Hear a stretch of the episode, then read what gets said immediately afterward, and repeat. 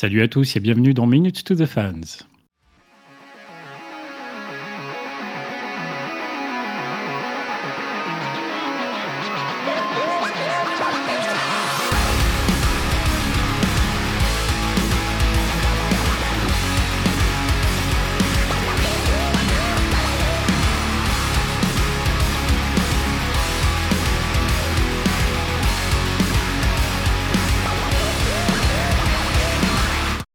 Bonsoir à tous. Moi, c'est Pierre-Henri, alias PH. Bienvenue dans l'émission faite par et pour des fans de Linkin Park. On a parlé de Hybrid Theory lors de ses 20 ans. On a parlé de réanimation lors de ses 20 ans. Alors, évidemment, on va parler cette fois de Meteora qui célèbre également euh, cette année ses 20 ans. Pour en parler, j'ai un petit peu de monde avec moi. Euh, je vous fais les présentations. S'il était une chanson de Meteora, il serait Don't Stay, car il a décidé aux dernières nouvelles de ne pas rester en Belgique. Salut Tony. Oui, salut, salut. C'est pas mal, effectivement. Comment tu vas? bah écoute, ça va bien, euh, ça va plutôt très bien même. euh, effectivement, le retour euh, au pays s'annonce dans les, allez, cette année sans doute, euh, avant la fin de l'année 2023. C'est le comeback. C'est le comeback. Après huit ans, il était vraiment temps de rentrer. Bien, bien. Si elle était une chanson de Meteora, elle serait Breaking the Habit. Elle aime tellement cette chanson qu'elle en tombe littéralement à la renverse. Salut Mylène. Salut, salut, comment tu Sans, vas? vou- sans vouloir remuer le couteau dans la plaie. Non, non, non, il faut... il vaut mieux pas. J'ai déjà raconté cette anecdote hein, lors de trois émissions, il me semble. Oui, voilà. Ça va bien? Ça va, ça va, ça va bien. Je suis, je suis contente de, de vous retrouver tous ce soir. Ça fait, ça fait plaisir de se, de se revoir un petit coup. De se Ben oui, réentendre un coup. ça fait un petit moment, on enregistre un peu moins de podcasts. hein, C'est comme ça. Voilà. Bon, c'est comme ça. Euh, Mais ça fait dit, plaisir là, pour les euh, 20 ans. Oui, oui, ceci dit, là voilà, il y a celui sur l'album, mais on va également faire un sur le coffret euh, de euh, euh, dans un mois ou deux. hein. Déjà, il faut attendre qu'on l'ait reçu. Pour l'instant, on Il faut d'abord que vous le receviez. Voilà. Et j'ai hâte de, Voilà. de découvrir avec vous aussi euh, quand vous le recevrez. Carrément. Et puis enfin, s'il était une chanson de Meteora, il serait Somewhere I Belong, car malgré son niveau d'anglais, il se sent à sa place avec cet album où il n'a aucun mal à prononcer le titre des pistes. Damien, salut. Je m'attendais pas à cette présentation. Ah, je me suis arraché le peu de cheveux que j'ai. Euh, ah, merci. Ça va? Oui, ça va bien. Beaucoup de fait combien de degrés à Paris aujourd'hui? Oh, doit faire 2 degrés, un truc comme ça? Non, peut-être pas. Quand même. 2 degrés. En ressenti, ton ressenti peut-être. Ressenti moins 40. non, quand même pas. Damien est frileux, il faut le savoir. Ah oui. Je viens du sud. Plus frileux que moi. Oui. Bah, viens habiter dans le Nord, tu verras ce que ça fait, alors peut-être. Ce sera encore pire, ce sera moins 80 là. peut-être, peut-être.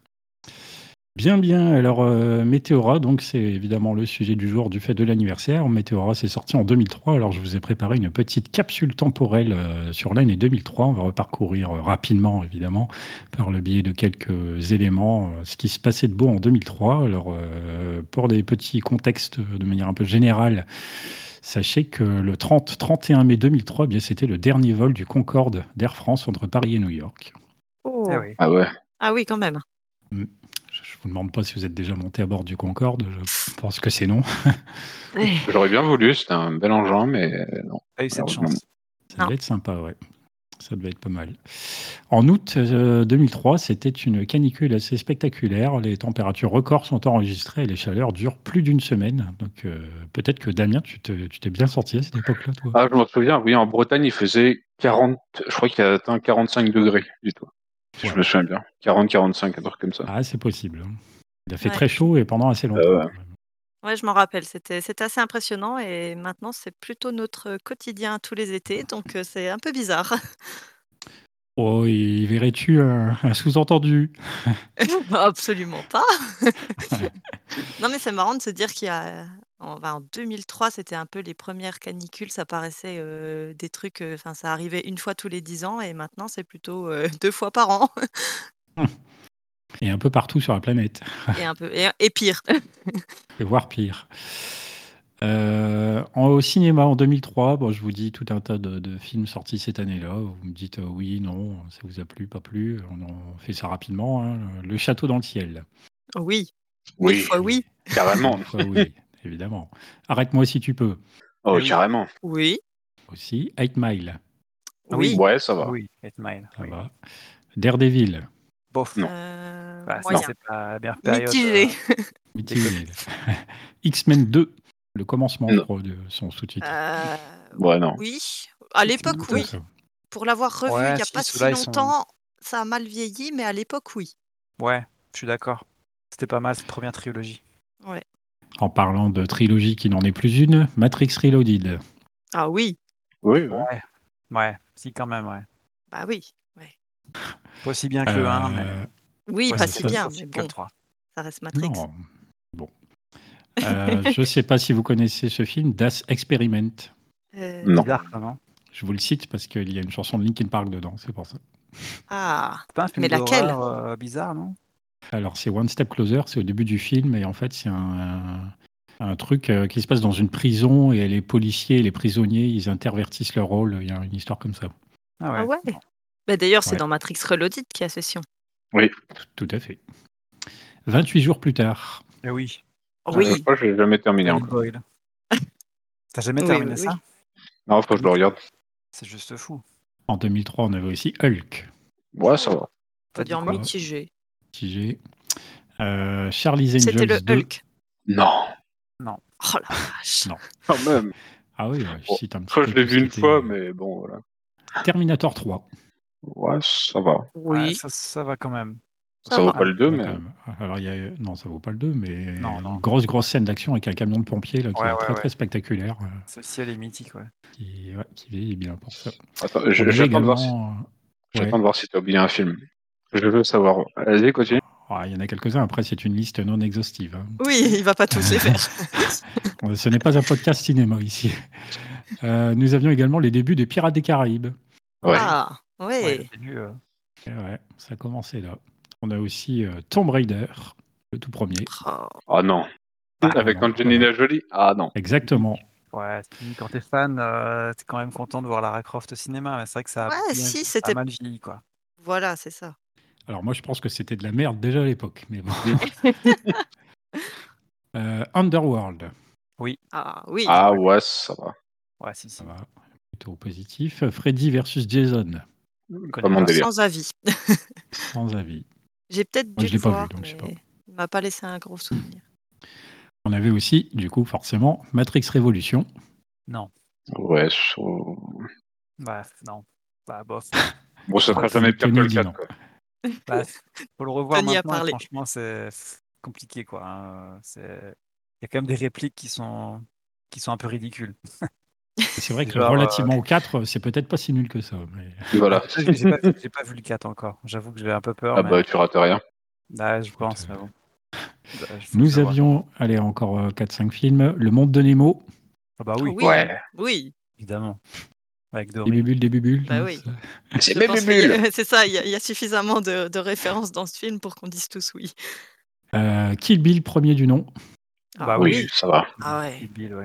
Ça va. Même si je... Non, je vais pas dire quelque chose qui va choquer tout le Ah, vas-y, tu peux. hein. Ah, allez. monde. Ah, J'ai toujours trouvé Tarantino très bon, mais un peu surcoté. Voilà, faux. c'est dit. Voilà. Ça se défend. Non, Non, c'est mais pas ça faux, se c'est pas défend. faux, C'est pas faux. C'est pas faux. effectivement.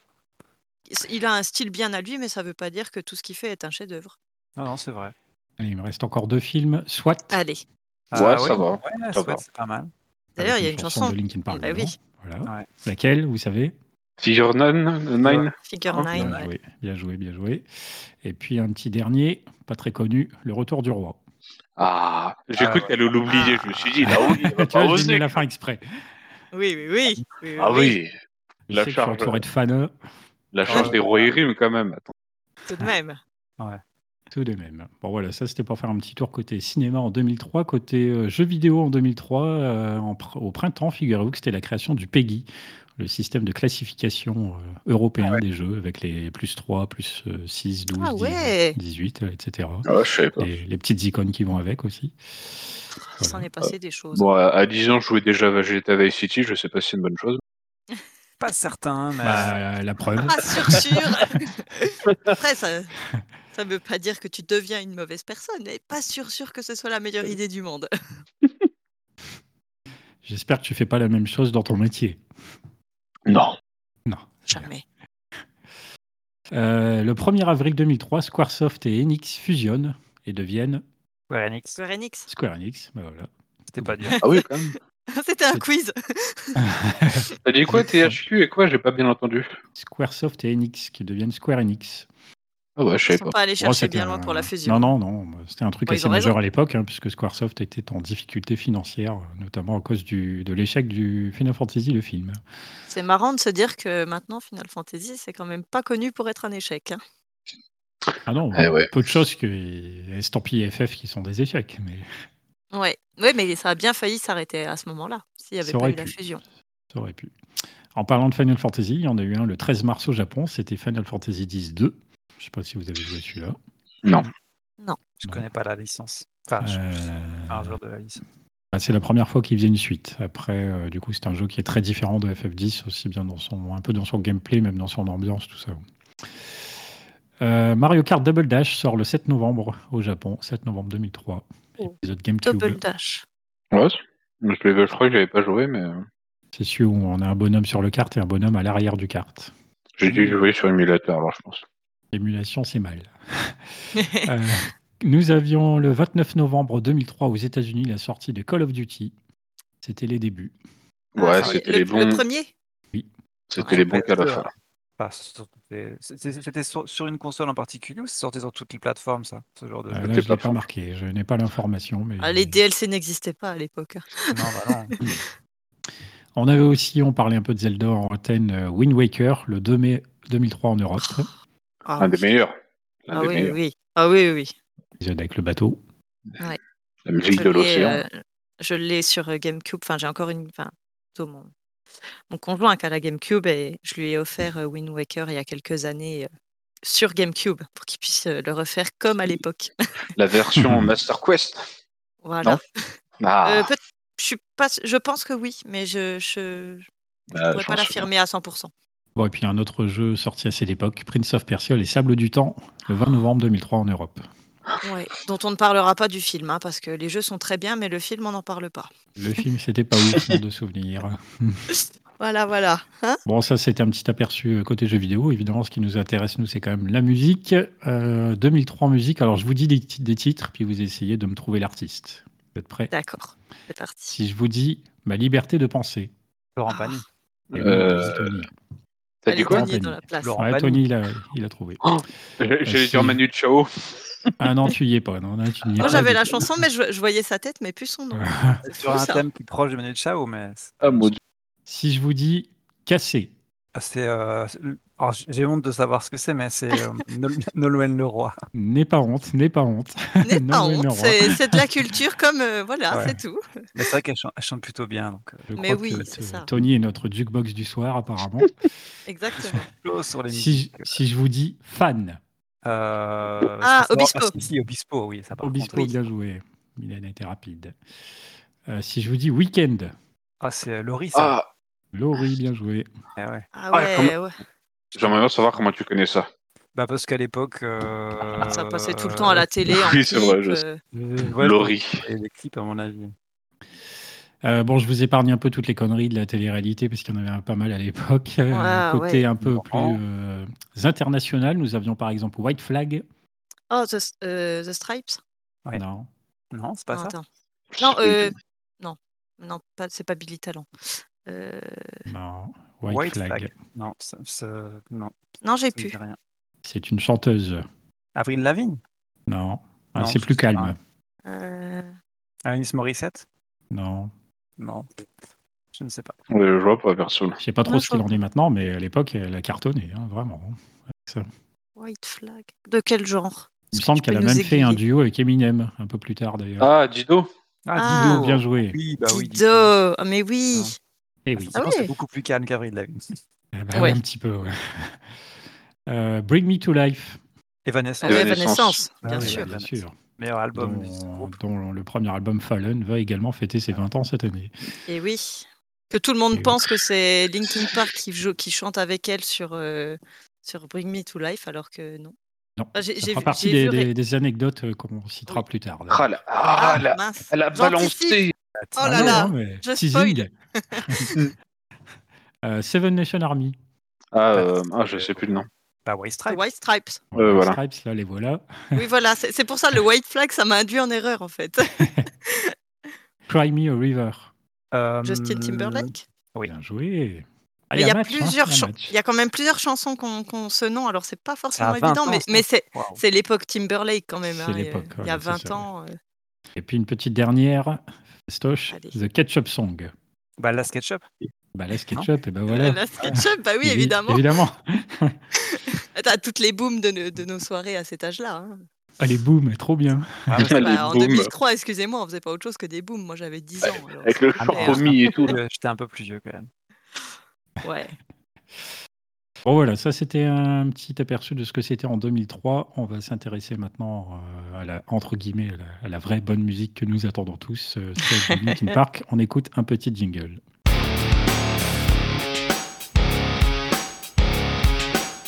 Alors, Météora, puisque c'est notre sujet du jour. faut le savoir, déjà dans le podcast, c'est un sujet qu'on a abordé déjà à deux reprises. Donc là, concrètement, c'est la troisième fois qu'on fait une émission pour en parler.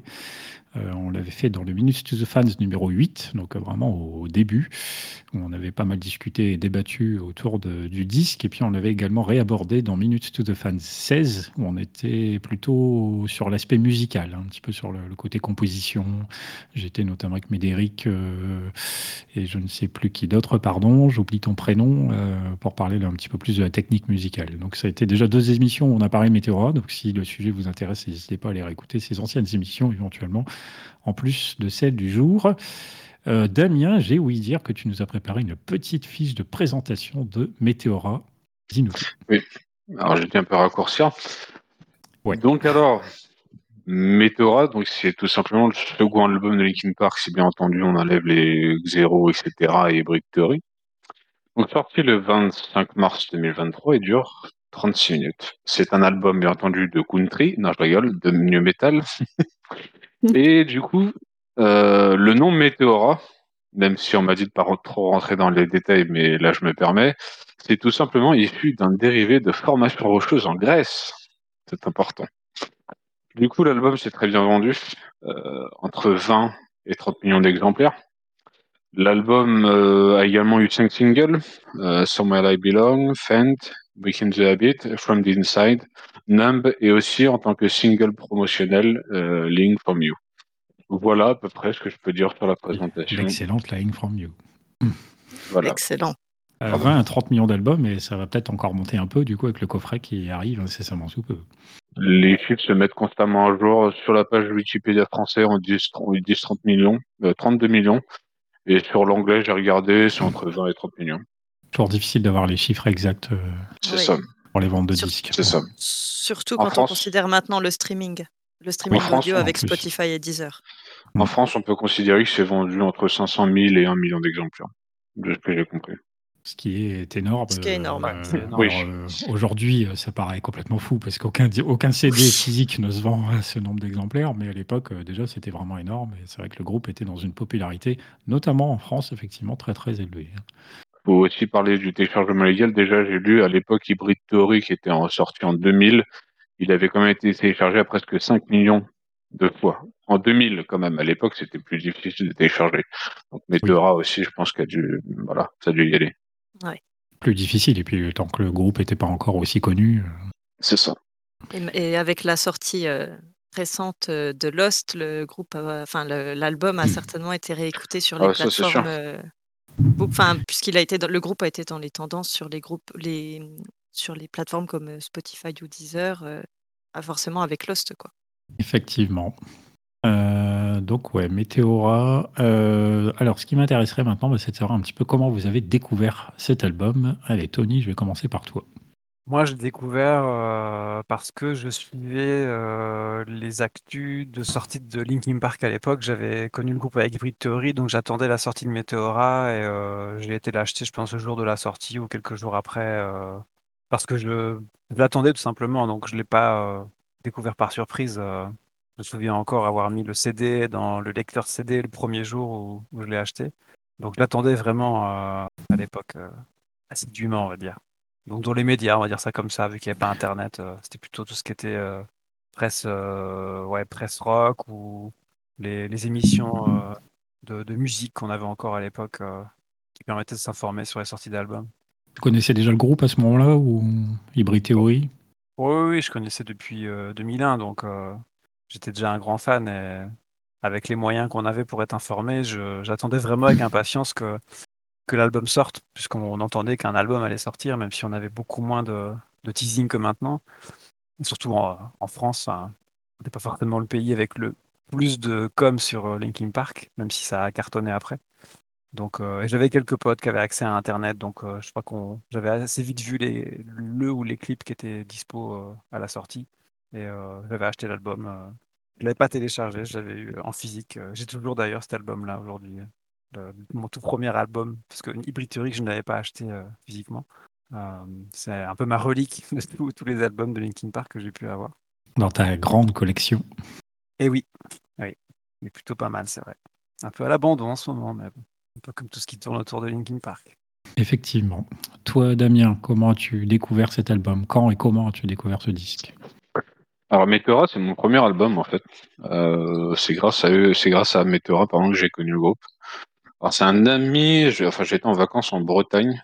Il faisait beau, déjà, c'était important de le préciser en Bretagne. Euh, Ça veut tout dire. Bah, et du coup, on m'a fait découvrir et je suis allé directement après, quand il me l'a fait écouter, euh, à Leclerc Culture. Cultura, pardon, et euh, je l'ai acheté en fait. Et la première fois que j'ai écouté Link From You, je me suis dit, mais il déconne le CD ou quoi? Parce que vous vous souvenez un peu l'intro, ça. Du coup, euh, c'est ça, c'est juste, justement ça qui m'a fait retenir cet épisode, c'est que je pensais que l'album déconnait quand j'ai écouté Link From You. Voilà. Et du coup, c'est mon l'impression que ça déconnait. Oui.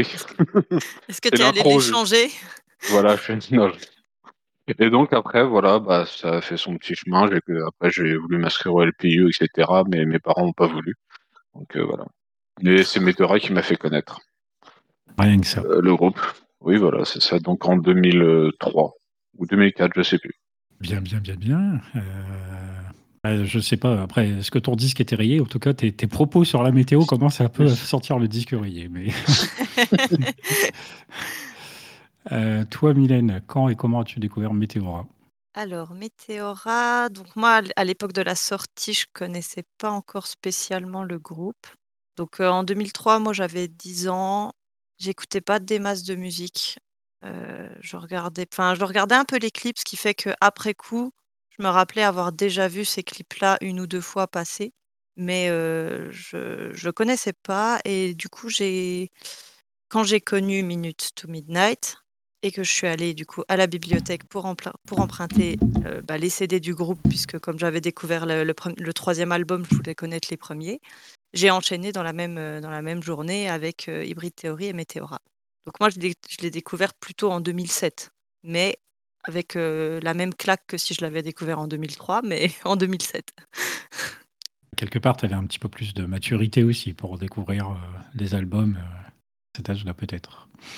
Oui, euh, oui et aussi peut-être un peu plus de niveau en anglais pour, euh, comprendre aussi, euh, ce qui ce qui était dit dans les dans les chansons. Enfin, après c'est pas obligatoire, mais moi je sais que c'est quelque chose que enfin j'aime bien comprendre ce que j'écoute et et c'est sûr que clairement, je sais pas si à 10 ans j'aurais compris à quel point, les chansons, elles avaient, ce message derrière. Mmh. C'est vrai, c'est vrai. Euh, bah moi, c'est vrai que j'ai découvert le groupe en 2002, donc euh, j'ai acheté Hybrid Theory à l'été 2002, donc euh, du coup je savais que Météora arrivait et je l'attendais avec une très très très très grande impatience. Et donc c'est vraiment à, sa sortie, je l'ai acheté en magasin, le petit, le petit magasin de musique qu'il y avait dans ma ville. Et donc voilà, moi c'était à l'époque. J'ai pas tellement de souvenirs plus que ça. J'ai une petite anecdote à chaque fois qui brille théorie, mais avec mes théories, il me semble qu'il n'y a rien de spécial. Par contre, c'est vrai, comme tu disais, Tamien, euh, comme il y avait le petit coupon euh, du LPU dedans, ça a commencé à me faire dire tiens, c'est quoi le LPU Tiens, ça a l'air intéressant. Tiens, je voudrais bien m'inscrire. Qu'est-ce que c'est que ça? C'est vrai que sur les vieux albums, tu avais toujours le coupon LPU. Je crois que sur les derniers, tu l'avais plus. Mais je me souviens, quoi, sur les vieux albums, là, les premiers albums, pardon, tu avais toujours un coupon LPU avec. Ouais, c'est vrai. Premier dessus, ouais. Ouais, tu l'as eu longtemps, hein, Jusqu'à Living Things. Ouais, je crois. Mm. Au moins jusqu'à Living Things. Parce que je me rappelle, moi, je les collais sur mon armoire euh, dans ma chambre. Collectionner jusqu'au bout. Voilà. Ah bah, on récupère tout, hein, rien ne se perd. Mais tout ne se, ne, ne se transforme pas. Mm, oui, ou tout finit à un moment à la poubelle parce que c'est plus possible, quoi. Alors, euh, si on s'attarde un petit peu plus euh, profondément sur euh, Meteora, on peut noter, d'après différentes informations, que l'enregistrement du disque il s'est fait entre avril et décembre 2002 dans les studios Energy en Californie. Donc, huit mois environ ici pour l'enregistrement.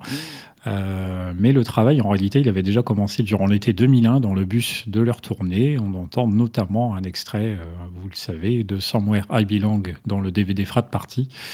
Euh, et là, on est à l'été 2001. Donc c'est là déjà où on commence à avoir des prémices d'une future chanson de Meteora, bien, bien, bien en avance.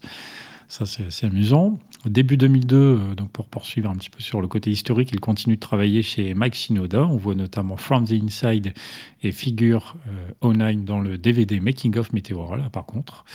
Et à cette époque, ils sont à environ 30 à 40 chansons de, de composer. Euh, on note que leur producteur, c'est à nouveau Don Gilmore, donc comme pour Hybrid Theory, et il les pousse à encore s'améliorer, car désormais, eh ils sont évidemment attendus au tournant après le succès et surprise du précédent disque.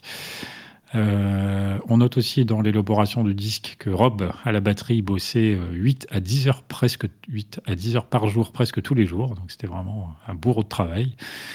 Euh, le groupe s'est inspiré d'ailleurs de sa motivation pour donner le meilleur d'eux-mêmes, chacun des membres à leur tour. Euh, on note que Brad voulait faire évoluer son son, euh, amateur de musique cinématique. C'est comme ça qu'il a eu l'idée de multiplier les couches de guitare pour créer un son très très puissant, ce qui se ressent évidemment bien et qui est assez caractéristique euh, sur ce disque. en tout cas, le groupe a procédé comme suit. généralement, ils ont d'abord fait la batterie, puis les guitares, puis la basse, puis les scratchs et seulement en dernier les paroles. C'était dans leur façon de faire, quelque chose qu'ils changeront notamment donc avec le disque suivant. Euh, en décembre 2002, Chester tombe malade alors que des voix sont encore enregistrées, tandis que le mixage de l'album lui est en cours. Donc là, c'est un peu la panique, parce que c'est quelque chose qui normalement ne se fait pas. Euh, et il semble qu'à l'époque, eh environ 15 chansons soient prêtes. De nombreuses démos sont sorties depuis sur les CD du LPU, jusqu'à donc, on l'a cité tout à l'heure, Lost, sorti cette année même en 2023, qui faisait partie donc, de ces quelques chansons euh, recalées au dernier moment. Est-ce que vous avez quelque chose à ajouter ou une réaction euh, sur ce petit historique de l'album? Moi, je me rappelle juste avoir euh, entendu tout récemment euh, bah, une interview de, Mike où il parlait justement, bah, il était interviewé par rapport à Lost, mais il parlait plutôt de, de Meteora et que, en fait, ouais, ils ont, ils, ont écrit, il a écrit, il a écrit beaucoup, beaucoup pendant le, pendant la tournée, en fait, la tournée d'Hybrid Theory qui apparemment a duré très longtemps. Et en fait, ils étaient tout le temps bah, sur la route dans cette ambiance dans le bus et que ça a été extrêmement prolifique pour son, pour son côté artistique et que c'est pour ça qu'en fait ça a été ça a été rapide pour lui du point de vue du process d'écriture même si en fait l'album a mis du temps à sortir parce qu'ils ont fait une tournée très longue en fait pour Hybrid Theory de ce que je me rappelle de l'interview. Oui, c'est à cette époque-là. Alors, je ne sais plus quelle année, hein, mais il y a eu une année, je ne sais pas si c'est avant ou pendant Météora, où ils ont eu des concerts presque tous les jours euh, pendant un an complet. C'est ça. Donc, j'imagine, oui, qu'en dehors des concerts, bah, il n'y avait peut-être pas toujours grand-chose d'autre à faire finalement que de composer, composer, composer. Voilà. Et puis, dans la vague du succès, dans la vague de, voilà, de ce qui marchait, ça, a dû euh, déployer la créativité de, de Mike telle qu'on la connaît. Ah bah depuis, oui, hein, on a eu le temps de s'en rendre compte. Il est important aussi de préciser que ouais, c'est le premier album de Dave aussi, de, de Phoenix, pardon. Même s'il a enregistré à l'époque d'Hybrid Theory avec Zero, mais là je parle vraiment d'album officiel. Parce que je crois que Brad faisait les parties de basse sur Hybrid Theory, il me semble. Bah, j'ai plus d'infos, mais c'est vrai qu'effectivement, ouais. du coup, Phoenix euh, là, il a fait pas pleinement partie de l'aventure. Ouais, de mhm. Hybrid Theory. Et au sujet. Non, vas-y, vas-y. Et oui, au sujet justement du fait des tournées des Theory, oui, en 2001, là, je viens de voir, ils ont fait 165 concerts en une année. C'est énorme. C'est énorme. tous les deux jours. Ouais. Mais je crois que 2002, 2003 ou peut-être 4, il y a une année où il y a encore plus que ça, il me semble. il me semble que la 2001, c'est l'année, euh, toute année confondue, où ils ont fait le plus de concerts. Ah ouais Ouais, c'est quand même beaucoup déjà. Hein. Ouais, ah oui, 165 concerts, c'est crevant. Ah, tu crois? Sur une tournée classique, un artiste généralement de, bah, de grand renom, il va, il va faire deux concerts, un jour de repos, mais ça va durer deux, trois mois. Là, c'est ouais. un an complet, donc ouais, c'est quand même super chaud. Oui, parce qu'après, forcément, il faut additionner le temps de trajet entre toutes ces salles. Hein. C'est ça. Et puis là-dedans, tu as aussi toute la campagne promo. Ils ont, je sais pas s'ils comptent dans leurs concerts tout ce qu'ils ont pu faire sur des, des plateaux télé, etc. Donc ça rajoute aussi au, au pur concert, quoi. Enfin, nous, là, c'est juste les dates de concert, mais tu as tout, tout, ce qui est autour, en plus des trajets qui, qui correspondent à leur boulot, quoi, de, de, Les fuseaux horaires, tout ça. Ouais, hein, c'est intense. Mais c'était une période ultra intense de toute manière, surtout la plus intense du groupe. certains même de la sortie d'Hybrid Theory jusqu'à la fin de la période Meteora, bah, Linkin Park était partout. Quoi.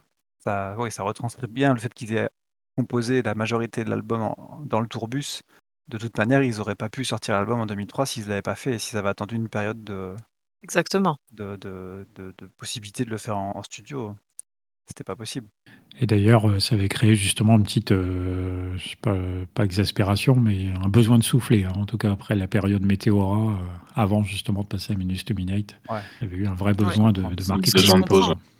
Ouais. Un vrai burn-out parce que clairement, après, après Météora, il a fallu quand même retourner en concert pour Météora et ensuite faire une pause. Quoi. Donc ça, ça, fait, ça fait beaucoup à la suite.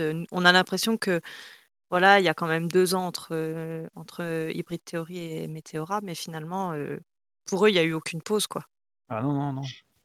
L'album Meteora s'est terminé en 2004, en gros, hein, donc euh, fin 2004. Donc pendant quatre ans, non-stop, ils ont, ils ont été, ils ont été soit en concert, soit sur les sorties d'albums. C'est Yes. Euh, du coup, en parlant donc de cet album, est-ce que euh, Tony, tu nous as préparé une petite euh, revue de presse de l'époque pour savoir un petit peu ce qu'il y a pu se dire sur ce disque en termes de critiques positives et négatives éventuellement, je ne sais pas. Dis-nous tout. Bon, déjà, je, tiens à remercier Magali hein, qui nous a partagé des, des, screens de, de magazines de l'époque. Sans ça, j'aurais eu assez peu de, de matière à proposer. Euh, donc ça reflète pas forcément, la vie de la presse en général, mais c'est au moins de ces magazines-là et tout ce que je me souviens, c'est plutôt, assez, assez bon sur, ce qu'on vivait à l'époque. Il y avait globalement une presse assez, anti Linkin Park, c'était un peu le groupe, estampillé commercial qui arrivait dans un dans une niche néo-metal un petit peu plus, discrète et puis il y avait la presse un peu dithyrambique qui était, qui était vraiment, ravie de la sortie de Meteora et en gros bah, dans les critiques négatives, euh, elles peuvent s'entendre d'ailleurs, je trouve, euh, parce que même si aujourd'hui on sait que c'était un succès, ce qu'on reproche à Meteora, c'est un peu la redite de Hybrid Theory, c'est-à-dire euh, le schéma, que ce soit au niveau de l'album en, complet ou au niveau des, musiques, ce, schéma un peu facile pour que ça cartonne a été reproduit sur Meteora.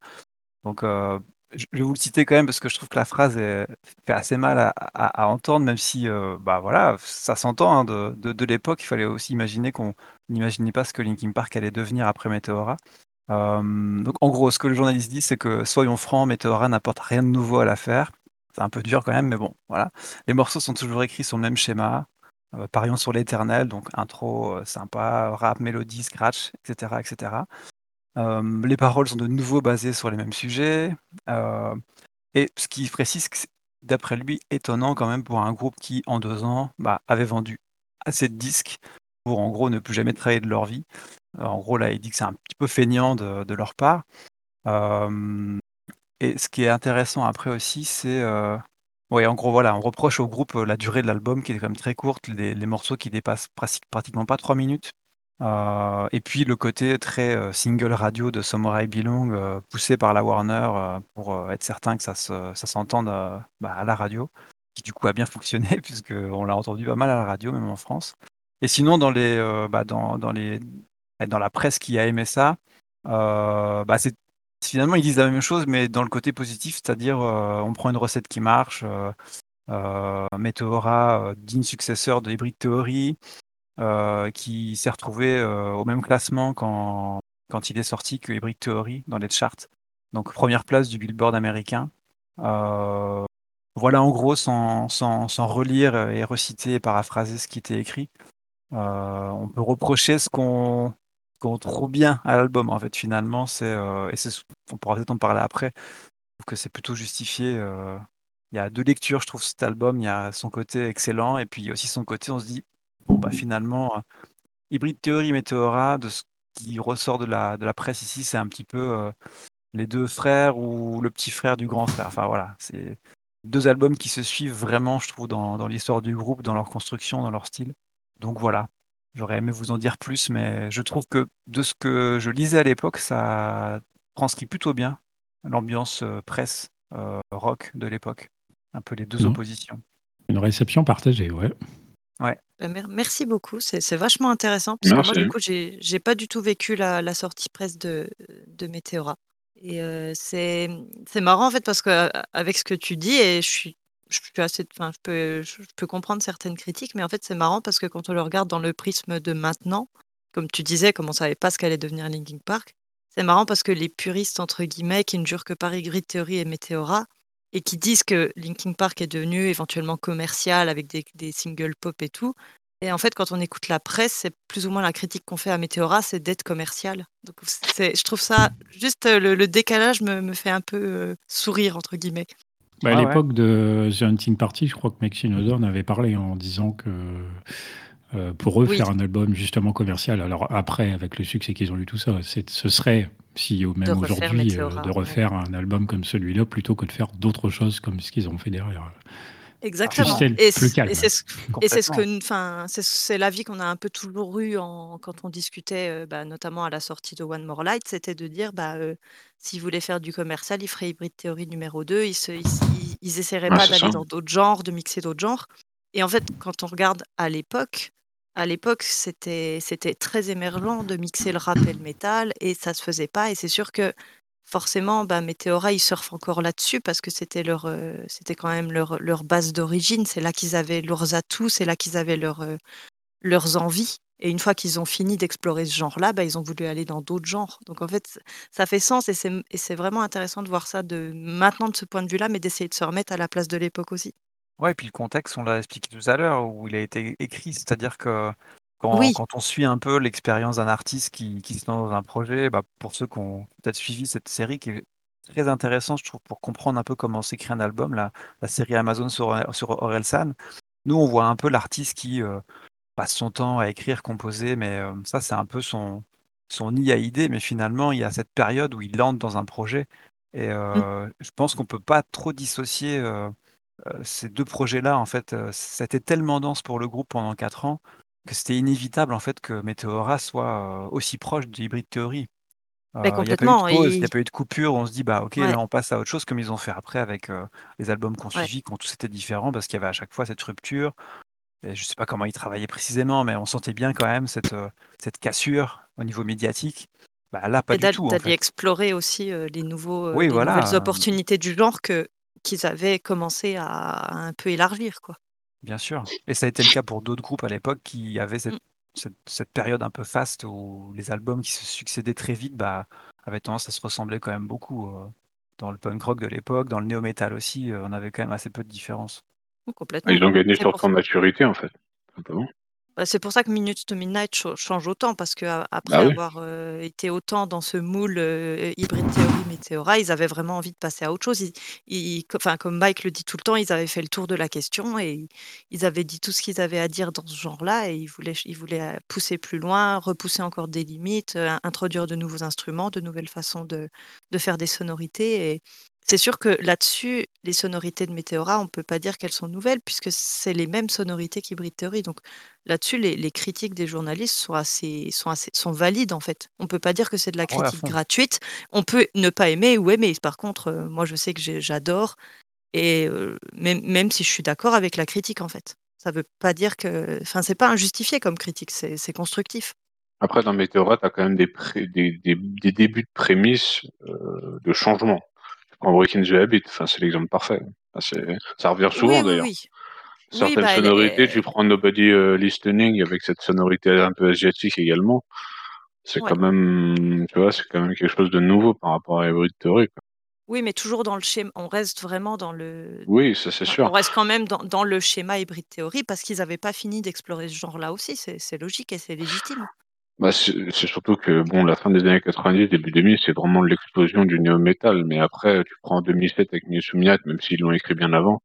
Bon, le, numé- le le vrai néo-metal qu'on a connu, euh, voilà, début euh, des années 2000, euh, c'est une période très courte quand même, si on fait vraiment le bilan. Donc, ils ont évolué également, en fait.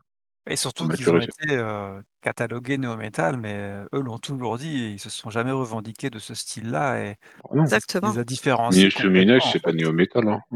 Enfin, moi, je le vois pas comme ça. Non, non, et, Non, non, justement. Même, ouais, même Meteora, euh, il a été mis dans cette case-là, mais je sais pas si eux l'ont créé en s'imaginant être un groupe de néo-metal. hein. C'est c'est juste qu'il s'est associé à ce style avec Limp Bizkit, avec Korn à l'époque. Ouais, bah, ça c'est. Mais finalement, c'est assez différent finalement quand on écoute euh, le, le néo-metal a beaucoup plus de métal que ce qu'on peut retrouver dans, dans Linkin Park, qui Ouais. est souvent rangé dans la case métal. Mais bon, bah, ouais, c'est Bah, pas c'est tant de l'alternative, c'est- de l'alternative plutôt que du Ouais. métal et du new metal à mon sens. Mais Ça a toujours été compliqué de toute façon avec Ouais. Linkin Park parce ils cochent certaines cases mais pas toutes et certaines cases d'autres genres mais pas toutes sans être pour autant quelque chose de complètement subversif parce que il y a- il a, il a les bons codes de chacun des genres mais mélangés. ouais, c'est ça. Et c'est comme ça qu'on en arrive en 2017 à One More Light qui se retrouve dans le rayon métal. Exactement. Ouais, c'est. Oui, C'est alors que a des c'est. gens qui s'arrachent les cheveux pour mettre ce- ce- ces- les CD en rayon. On pense à vous. Ouais.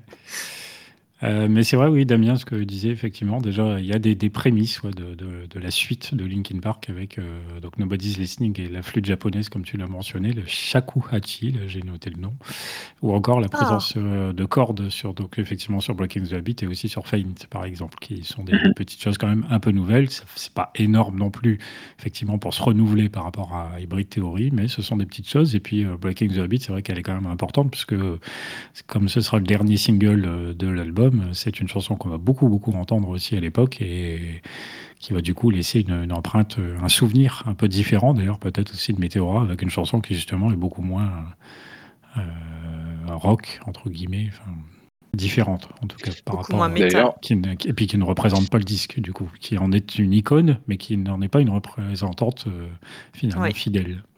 Tout à fait. anecdote d'ailleurs, je sais pas si vous avez fait gaffe, les cordes de Fent ont été repris dans la chanson de Britney Spears, Toxic. Voilà, c'est juste une anecdote. Ah ouais? Oui, c'est un remix de ce que j'ai compris de euh, des cordes que tu entends sur Fent, sur la chanson Toxic de Britney Spears. Et ces gens, ils ont utilisé le sample ou ils ont fait. Oui, le sample de ce que j'ai compris, ils crois qu'ils l'ont retourné. Enfin, moi, je sais pas trop, mais je sais qu'en tout Ah, c'est ça- intéressant. Ah, ça mériterait d'être creusé. Ah, je sais pas ça. Je sais que j'ai déjà entendu à l'époque un, un mix entre les deux chansons qui fonctionnait admirablement bien.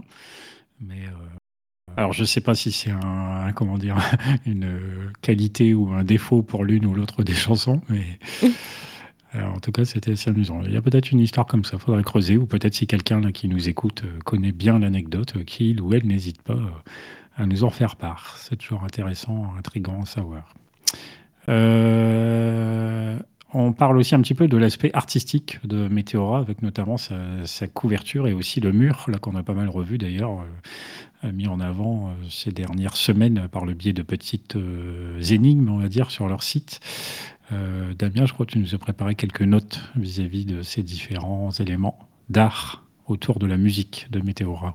Ouais, alors en fait, ils ont organisé concrètement, en fait, ils ont organisé toute une journée à Los Angeles pour euh, pour s'occuper euh, justement de toute cette partie artistique. Alors d'abord, ça a été avec euh, le responsable artistique, donc je vais pas nommer vais pas nommer, pardon, écrit le nom, mais il y avait Mike également Joe. Et ensuite, ils ont fait venir également un peu plus tard un artiste graphique européen qui se nomme Delta, je crois, qui l'ont fait venir justement pour participer à cette création artistique. Et en fait, ça a été ensuite un- une création vraiment complète euh, justement des différents membres du groupe, pas forcément uniquement Mike et Joe qui sont plutôt des dessinateurs euh, bah, de base et des peintres quand même.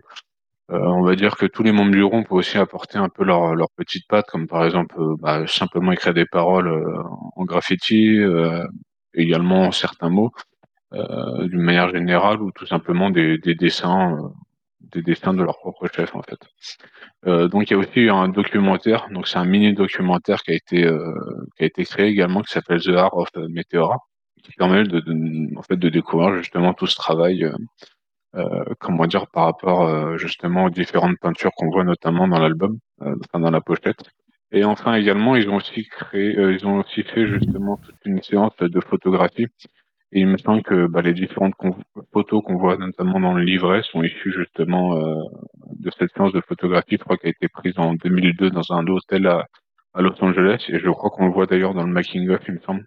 Euh, J'ai un doute là-dessus. Euh, mais voilà, à peu près ce qu'on peut dire sur la partie artistique de Meteora partie artistique et donc visuelle autour Ah, de cet euh, album. Et on parle un petit peu de visuel d'ailleurs, là, euh, au moment où on enregistre ce podcast, on est le 21 mars 2023. Et petit à petit, les, les clips de l'époque euh, apparaissent en 4K. C'est quand même euh, assez sympa ça. Ils avaient évidemment déjà fait la chose avec Hybrid Theory. Et pour des vidéos évidemment tournées il y a 20 ans, qui étaient donc forcément dans une résolution beaucoup plus basse, c'est quand même un petit plus euh, fort sympathique, n'est-ce pas? Ah oui, pour Sûr que ça fait aux plaisir. écrans actuels. Sinon, Même aujourd'hui, ouais. ça permet d'ailleurs, le- euh, j'ai vu notamment là, sur le, le clip de Numb, apparemment, j'ai découvert un truc sur le clip de Numb, euh, 20 ans plus tard, c'est quand même un truc de fou. Euh, c'est que Dieu fait de la résolution plus élevée et plus fine, on voit notamment que la fille qui est dans le personnage principal du clip euh, a Numb écrite sur son bras. Ouais, ouais. Ah. Moi, ça, je savais pas du tout. tu vois. Ah non, parce qu'en fait, c'est écrit très fin, et avec la résolution de merde d'avant, bah, ça, on se voyait pas vraiment. Donc en fait, ils se sont embêtés à faire ce détail-là, sachant que personne ne- n'allait le voir avant 20 ans. C'est quand même fou. peut-être, peut-être, euh, je sais pas, mais Bah, C'était parce- prévu comme ça. Ouais. Parce que ce genre de détails sur des films, tu les vois au cinéma, parce que la, ré- la résolution est bonne, mais un clip, tu le vois jamais au cinéma, donc tu n'as jamais l'occasion de le voir en bonne qualité, en fait, finalement. Maintenant, C'est oui, ça. mais à l'époque, C'est ça qui est fou. pas. Mais ça veut dire qu'ils ont pensé aux détails et ils se sont rendus compte certainement bah, après coup que en fait personne n'allait remarquer ça. Bah, avec la résolution VHS.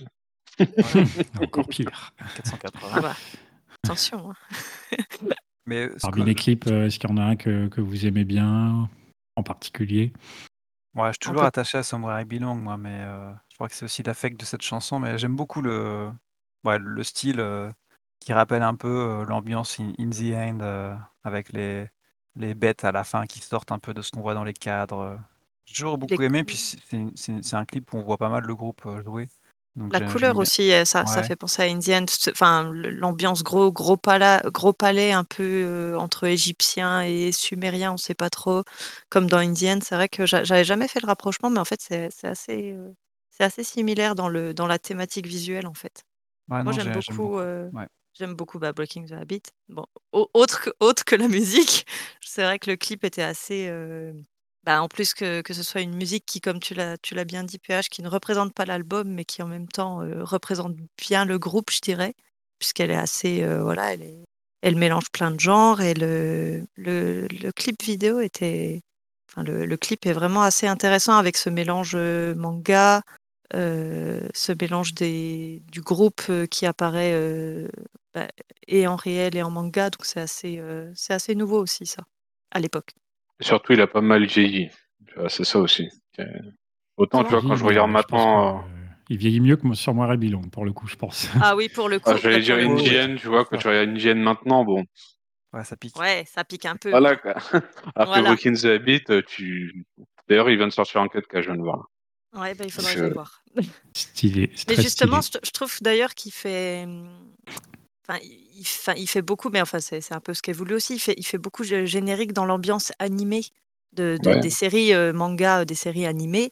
En même temps, c'est c'est voulu, c'est le style qui est recherché, mais du coup, par rapport aux autres clips, il est plus dynamique. Du coup, il y a plus de, il y a plus de scènes, il y a plus de mouvements parce qu'ils sont moins limités par certaines choses aussi, je pense, parce qu'ils passent par le côté euh, animation. Alors après, l'animation peut être très mauvaise. hein. On, on a, on, a, on a des exemples tous les jours avec de très mauvaises choses animées, mais euh, pour le coup, ils ont vraiment fait un effort à, cette époque-là. Et ben, ça me fait penser au clip de Lost. Moi, j'ai été un petit peu. En fait, j'ai pas tout à fait compris au début. J'ai cru que c'était un clip qu'ils avaient fait à l'époque. J'avais pas compris que. Après, je me suis renseignée, j'ai compris qu'ils avaient fait une Aya et tout, et je comprenais pas parce que c'est que- c'est clairement les scènes de. Ben, c'est les scènes euh, du, euh, du live. Donc, du coup, je comprenais pas pourquoi il y avait ça dans le clip. Et en fait, j'ai compris que c'était avec l'intelligence artificielle qu'ils avaient recréé un clip, machin. Et je, je trouve pas ça. je- bah, c'est le, le- le défaut de toutes les intelligences artificielles, c'est qu'il n'y a pas assez d'intention derrière ce qu'on voit. J'aurais préféré que ce soit soit complètement de l'animé, ou comme Breaking the Habit, qui fasse un mélange animé avec les choses réelles, les- avec les, des, des morceaux de live comme ils ont fait, mais le côté Aya, il, a- il, il nécessitait d'être travaillé en fait, pas d'être laissé comme ça en Ouais. Enfin, c'est mon avis. Apparemment, pour, euh, puisque là on fait une petite euh, aparté sur Lost, euh, l'IA effectivement était utilisée pour dessiner du coup par-dessus les, les vraies images de concerts notamment ou de, de documentaires Oui. à droite à gauche. hein. L'IA après, elle a pas, par contre apparemment pas fait ce qui est purement de l'animé avec la fille et le loup. mais justement, en fait, c'est- là où je trouve qu'il y a un gros euh, décalage parce que du coup, c'est pas le même style. Oui, Et du coup, on voit quand c'est Laïa qui dessine et on voit quand c'est l'animé avec le loup. Et j'aurais préféré justement cette partie euh, animée loup euh, purement exploitée avec entrecoupé éventuellement de scènes du groupe, comme, bah, comme le fait euh, Breaking the Habit, où on voit un lien, enfin, où les, les deux coexistent dans le même univers et on passe de l'un à l'autre. Et le problème de Laïa, c'est que comme elle est, enfin, des scènes qui ont été redessinées par Laïa, c'est que on, on- on le voit très bien quand on fait pause, et même quand on fait pas pause, c'est que c'est- il y a beaucoup de défauts dans le dessin qui est fait. en Ouais, fait. ça, oui. Après, euh, la différence, c'est que Brick and the Habit, a vraiment un très très gros travail derrière aussi. Oui, Alors que. Lost, tu vois, c'était. euh, Bah, voilà, quoi, ils ont mis un filtre, sans être méchants. Hein. oui, C'est- non, mais ça. bah, Ils ont mis un filtre. Repr- Ouais, ouais, Ils non, ont mis un filtre. hein. C'est, enfin, j'exagère un peu, mais. Euh, oui, mais ils ont quand même un matériel de base avec la fille et le loup qui n'est pas un filtre et qui est un vrai travail. Oui, ça, c'est sûr. c'était- dommage d'utiliser ce filtre-là euh, autant. En fait, ils auraient peut-être pu utiliser le filtre dans un autre contexte que pour cette vidéo-là, finalement. En fait, c'est plutôt ça que j'aurais préféré. euh. Bah c'est voilà, moi aussi je trouve que c'est un peu décevant parce que là le côté animé du coup rappelle forcément Breaking the Habit, mais comme tu l'expliques Mylène, avec euh, là il y a la cohérence en moins, donc c'est plus pour la nostalgie euh, très très très gratuite. euh.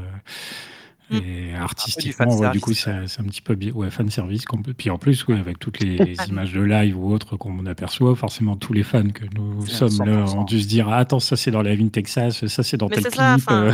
Et puis le live in Texas, si on veut le voir, on le regarde. Et enfin, en fait, si- je, le- je leur aurais pas, enfin, j'aurais pas trouvé ça euh, mal qu'ils fassent un espèce, une espèce de vidéo euh, euh, nostalgie, fan service où ils mettent plein de trucs comme ça. Mais je trouvais ça dommage de mélanger, mélanger ça sur la chanson Lost et de pas lui donner son identité visuelle alors qu'ils avaient commencé à le faire avec la fille et le loup. Et, et de pas pousser cette histoire-là juste de, de son côté et puis de sortir une autre vidéo avec euh, autre chose. Tu vois, je sais pas, ils auraient pu utiliser l'AIA pour euh, créer une musique typiquement Météora euh, 2003. Ça se fait aussi, ça, pour l'instrumental. Ils Bah, auraient pu faire un que, truc comme ça. au final, en plus, le clip raconte pas grand chose. Ben voilà, on perd la cohérence. Après, c'est qu'une démo. Enfin, c'est c'est- c'est qu'une démo. Ah, C'est non, non, la le- démo, la chanson, elle était, la chanson, Ah elle était prête à, à finir sur l'album. hein. Oui, je sais, mais ce que je veux te dire, c'est que c'est. euh, tu vois ce que je veux dire. tu vois où je veux en venir. Ben, Au, pas- final, elle est Ouais, mais- aujourd'hui comme, euh, comme presque un nouveau single à part entière. Oui. Ah oui. Mais justement, et ils ont travaillé ce clip-là pour sa sortie, puisque le clip, il n'a pas été fait à l'époque. Donc en fait, je, en fait, je trouve ça dommage parce que ça fait faire les choses un peu à moitié. Parce que Ouais. ça aurait été qu'une démo. Je leur aurais pas, enfin, j'aurais pas fait cette critique-là. J'aurais dit, bah oui, c'est qu'une démo, ils se sont amusés, machin. Mais là, je veux dire, ils prennent le temps. On n'a pas de nouvelles du groupe. On sait pas ce qui se passe. Ils nous sortent ça. J'aurais préféré qu'ils fassent un vrai travail sur le truc en disant, voilà, c'est une, une, une chanson euh, qui n'a pas, pas été mise sur l'album. On a envie de vous la donner maintenant. En fait, on, on le fait en, en vrai, quoi. On le fait jusqu'au bout. On, on fait un vrai clip, on fait une vraie chanson. Enfin, la chanson, elle a été écrite il y a 20 ans. Et- Elle est ce qu'elle est. On va pas la retoucher plus que ça. Euh, elle était prête à être sur l'album, mais elle l'a pas été pour X, Y raison. Maintenant, on vous la sort en tant que bonus parce qu'il y aura jamais rien d'autre de nouveau. Et ben, quitte à faire, on fait un vrai clip. Hmm. Ils ont, ils ont commencé à le faire. En fait, c'est comme s'ils avaient juste fait la- les choses à moitié. Et honnêtement, vu ce que la chanson leur a permis de rapporter en promotion, en tout ça, ils auraient potentiellement, je pense, pu mettre juste un peu plus d'argent. On parle de Warner, hein, parce que c'est- clairement, c'est c'est pas Linkin Park qui a fait ça, c'est Warner qui a poussé pour que ce soit fait. Oui, et puis ça Oui. ressemble pas vraiment à un seul groupe nous a habitués, c'est-à-dire que Oui. euh, globalement, il y a assez peu de choses à jeter de leur carrière. Enfin, ils ont souvent fait des choses euh, abouties dans des styles qui pouvaient diviser, mais c'était toujours abouti, euh, que ce soit les derniers Voilà. albums, leurs clips. Il y avait C'était assez peu de choses travaillé. euh, à euh, jeter. Et c'est vrai que là, euh, bah, après, vous en parlez, euh, j'ai dû le voir deux fois ce clip, je crois, il m'a il m'a rien fait de plus que, que ce que j'ai vu. euh, Oui, c'est donc, du euh, fan service, vraiment. C'est c'est un brouillon pour moi de, de plein de choses euh, que Mm. je connais déjà par cœur. Donc oui, effectivement, si je veux voir la Vin Texas, bah, je vais voir la Vin Texas. Mais j'ai pas besoin de voir des morceaux de la Vin Texas dans une chanson qui en plus se destine quasiment qu'aux fans. Donc Ouais. sincèrement, euh, Et puis les inutile. morceaux de Live in Texas avec Laia, Inutile. ils font mal, hein, je suis désolée. hein. En plus, ouais. En, plus, cette chanson n'est pas chantée dans la ville Texas, donc en plus, on prend des morceaux de, de, de, de, vidéos de d'autres chansons, ça, ressemble à rien. C'est pas. franchement, ah, la cohérence a totalement été mise de côté. Hein, la chanson, mais c'est vrai. Hein. Prenez ça et taisez-vous. Mais c'est vrai que pour moi, c'est du mauvais fan service. Parce que du coup, ils, ne respectent pas la cohérence du groupe et ils respectent pas tout, tout le travail qu'ils ont mis dans. Enfin, je veux dire, le même. Enfin, même les clips live, ils étaient plus travaillés que ça, quoi. Enfin, non, mmh. parce que. Ah ouais, bien sûr. Je, je veux pas dire parce qu'il y a quand même. En fait, ce qui m'énerve, c'est qu'il y a eu beaucoup de travail de fait dessus. Toute la partie en façon animation, elle a demandé beaucoup de travail. Et je trouve ça dommage d'aboutir, d'avoir pas assez peut-être réfléchi ou d'avoir choisi, bah, de fait plutôt les mauvais choix artistiques à la fin, de vouloir mélanger avec l'Aya et les morceaux de Live in Texas et d'autres choses de cette façon-là, quoi. Bon, enfin, en tout cas, là, on fait une petite aparté sur Lost, mais on en reparlera à l'occasion du coffret euh, anniversaire, du coup, puisque Lost fait évidemment partie des chansons à écouter sur les différents, les nombreux CD euh, que contient euh, ce coffret, et dont on attend avec impatience la sortie, pour parler aussi un peu d'ailleurs des autres démos. Il y en a certaines qu'on connaît évidemment déjà bien grâce aux, différents CD du LPU, mais apparemment, il y a encore quelques petites surprises à attendre, donc on aura l'occasion de redébattre un petit peu sur Lost et autres dans la prochaine émission. Euh, toi, Damien, est-ce qu'il y avait un clip euh, qui t'avait plus marqué qu'un autre à l'époque? Bah, j'aurais dit comme Mylène, American the Habit, mais vu qu'on en a parlé, d'ailleurs, je voulais juste euh, faire, t'as parlé au début, justement, des films Kill Bill. Je vous invite à faire une comparaison entre le Kill Bill épisode 1 où on voit les mangas et le clip Breaking the Habit. J'ai l'impression que c'est le même dessinateur. Voilà, c'est juste ah. une anecdote. bien probable que ce soit le même studio, oui. Il faudrait vérifier, mais... Ah, euh, après, euh, j'aime bien Fan parce que, bon, pour ceux qui ne le savent pas, mais je pense que vous le savez, déjà, le public à l'intérieur, c'est que du LPU. C'est que des fans de LPU. Oui. Euh, dans Clip en fait, ils ont organisé une énorme, euh, bah, une énorme truc, en fait, une énorme réunion pour inviter tous les fans du LPU à venir participer. Je trouve ça plutôt cool. Je crois que c'est à Los Angeles, dans un studio, j'imagine. Donc, ça, c'est plutôt cool. C'est un bon clip, quand même. Après, bah, Nom, quoi. Bah, Nom, quoi. Eh ben oui, dire, on va quand même bien se compléter parce que moi, si je devais en retenir des clips, ce serait plutôt Numb ou From the Inside parce qu'ils racontent quelque chose. C'est ce qui me plaît dans ces clips qui sont un petit peu plus euh, cinématographiques. From the Inside aussi d'ailleurs. Hein, mais... Avec le gamin là. Voilà, ça c'est des choses assez sympas.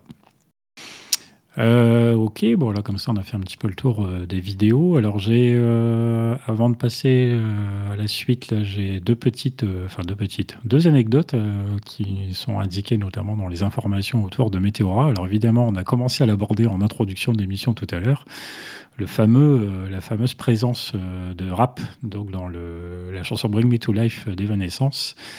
Euh, c'est toute une histoire hein, qui relie un petit peu euh, Evanescence et Linkin Park, alors qu'au final, ils n'ont jamais vraiment travaillé ensemble. Euh, il faut savoir, donc, comme vous le savez peut-être, que le premier album d'Evanescence, Fallen, donc, a été enregistré dans, en réalité dans, dans le même studio que Linkin Park n'enregistrait Meteora. C'est comme ça qu'ils se sont un petit peu côtoyés. Wind Up Records voulait que Evanescence sonne comme Linkin Park et voulait donc demander à Mike Shinoda d'apparaître sur le premier single, donc Bring Me to Life. Mais Maxinoda, ça n'intéressait pas. Et Chester, à l'époque, euh, disait à Emily, la chanteuse d'Evanescence, de simplement être elle-même et euh, d'aller mettre en gros euh, leurs pensées là où ils pensent, en restant poli. mais du coup, le label n'a pas lâché l'affaire et il voulait absolument qu'il y ait donc du rap sur ce premier single prétextant qu'une fille qui chante dans un groupe de rock, ça ne vendrait pas. Eh euh, ils ont fini par euh, décoter donc Paul McCoy du, groupe 12 Stones, euh, un autre groupe qui donc était chez Wind Up Records à l'époque, de manière à faire donc cette partie rappée. Mac a d'abord nié cette histoire. Il disait qu'on ne m'avait jamais demandé d'être sur une quelconque musique d'évanescence, même si Chester l'a dit, cette partie n'est pas vraie.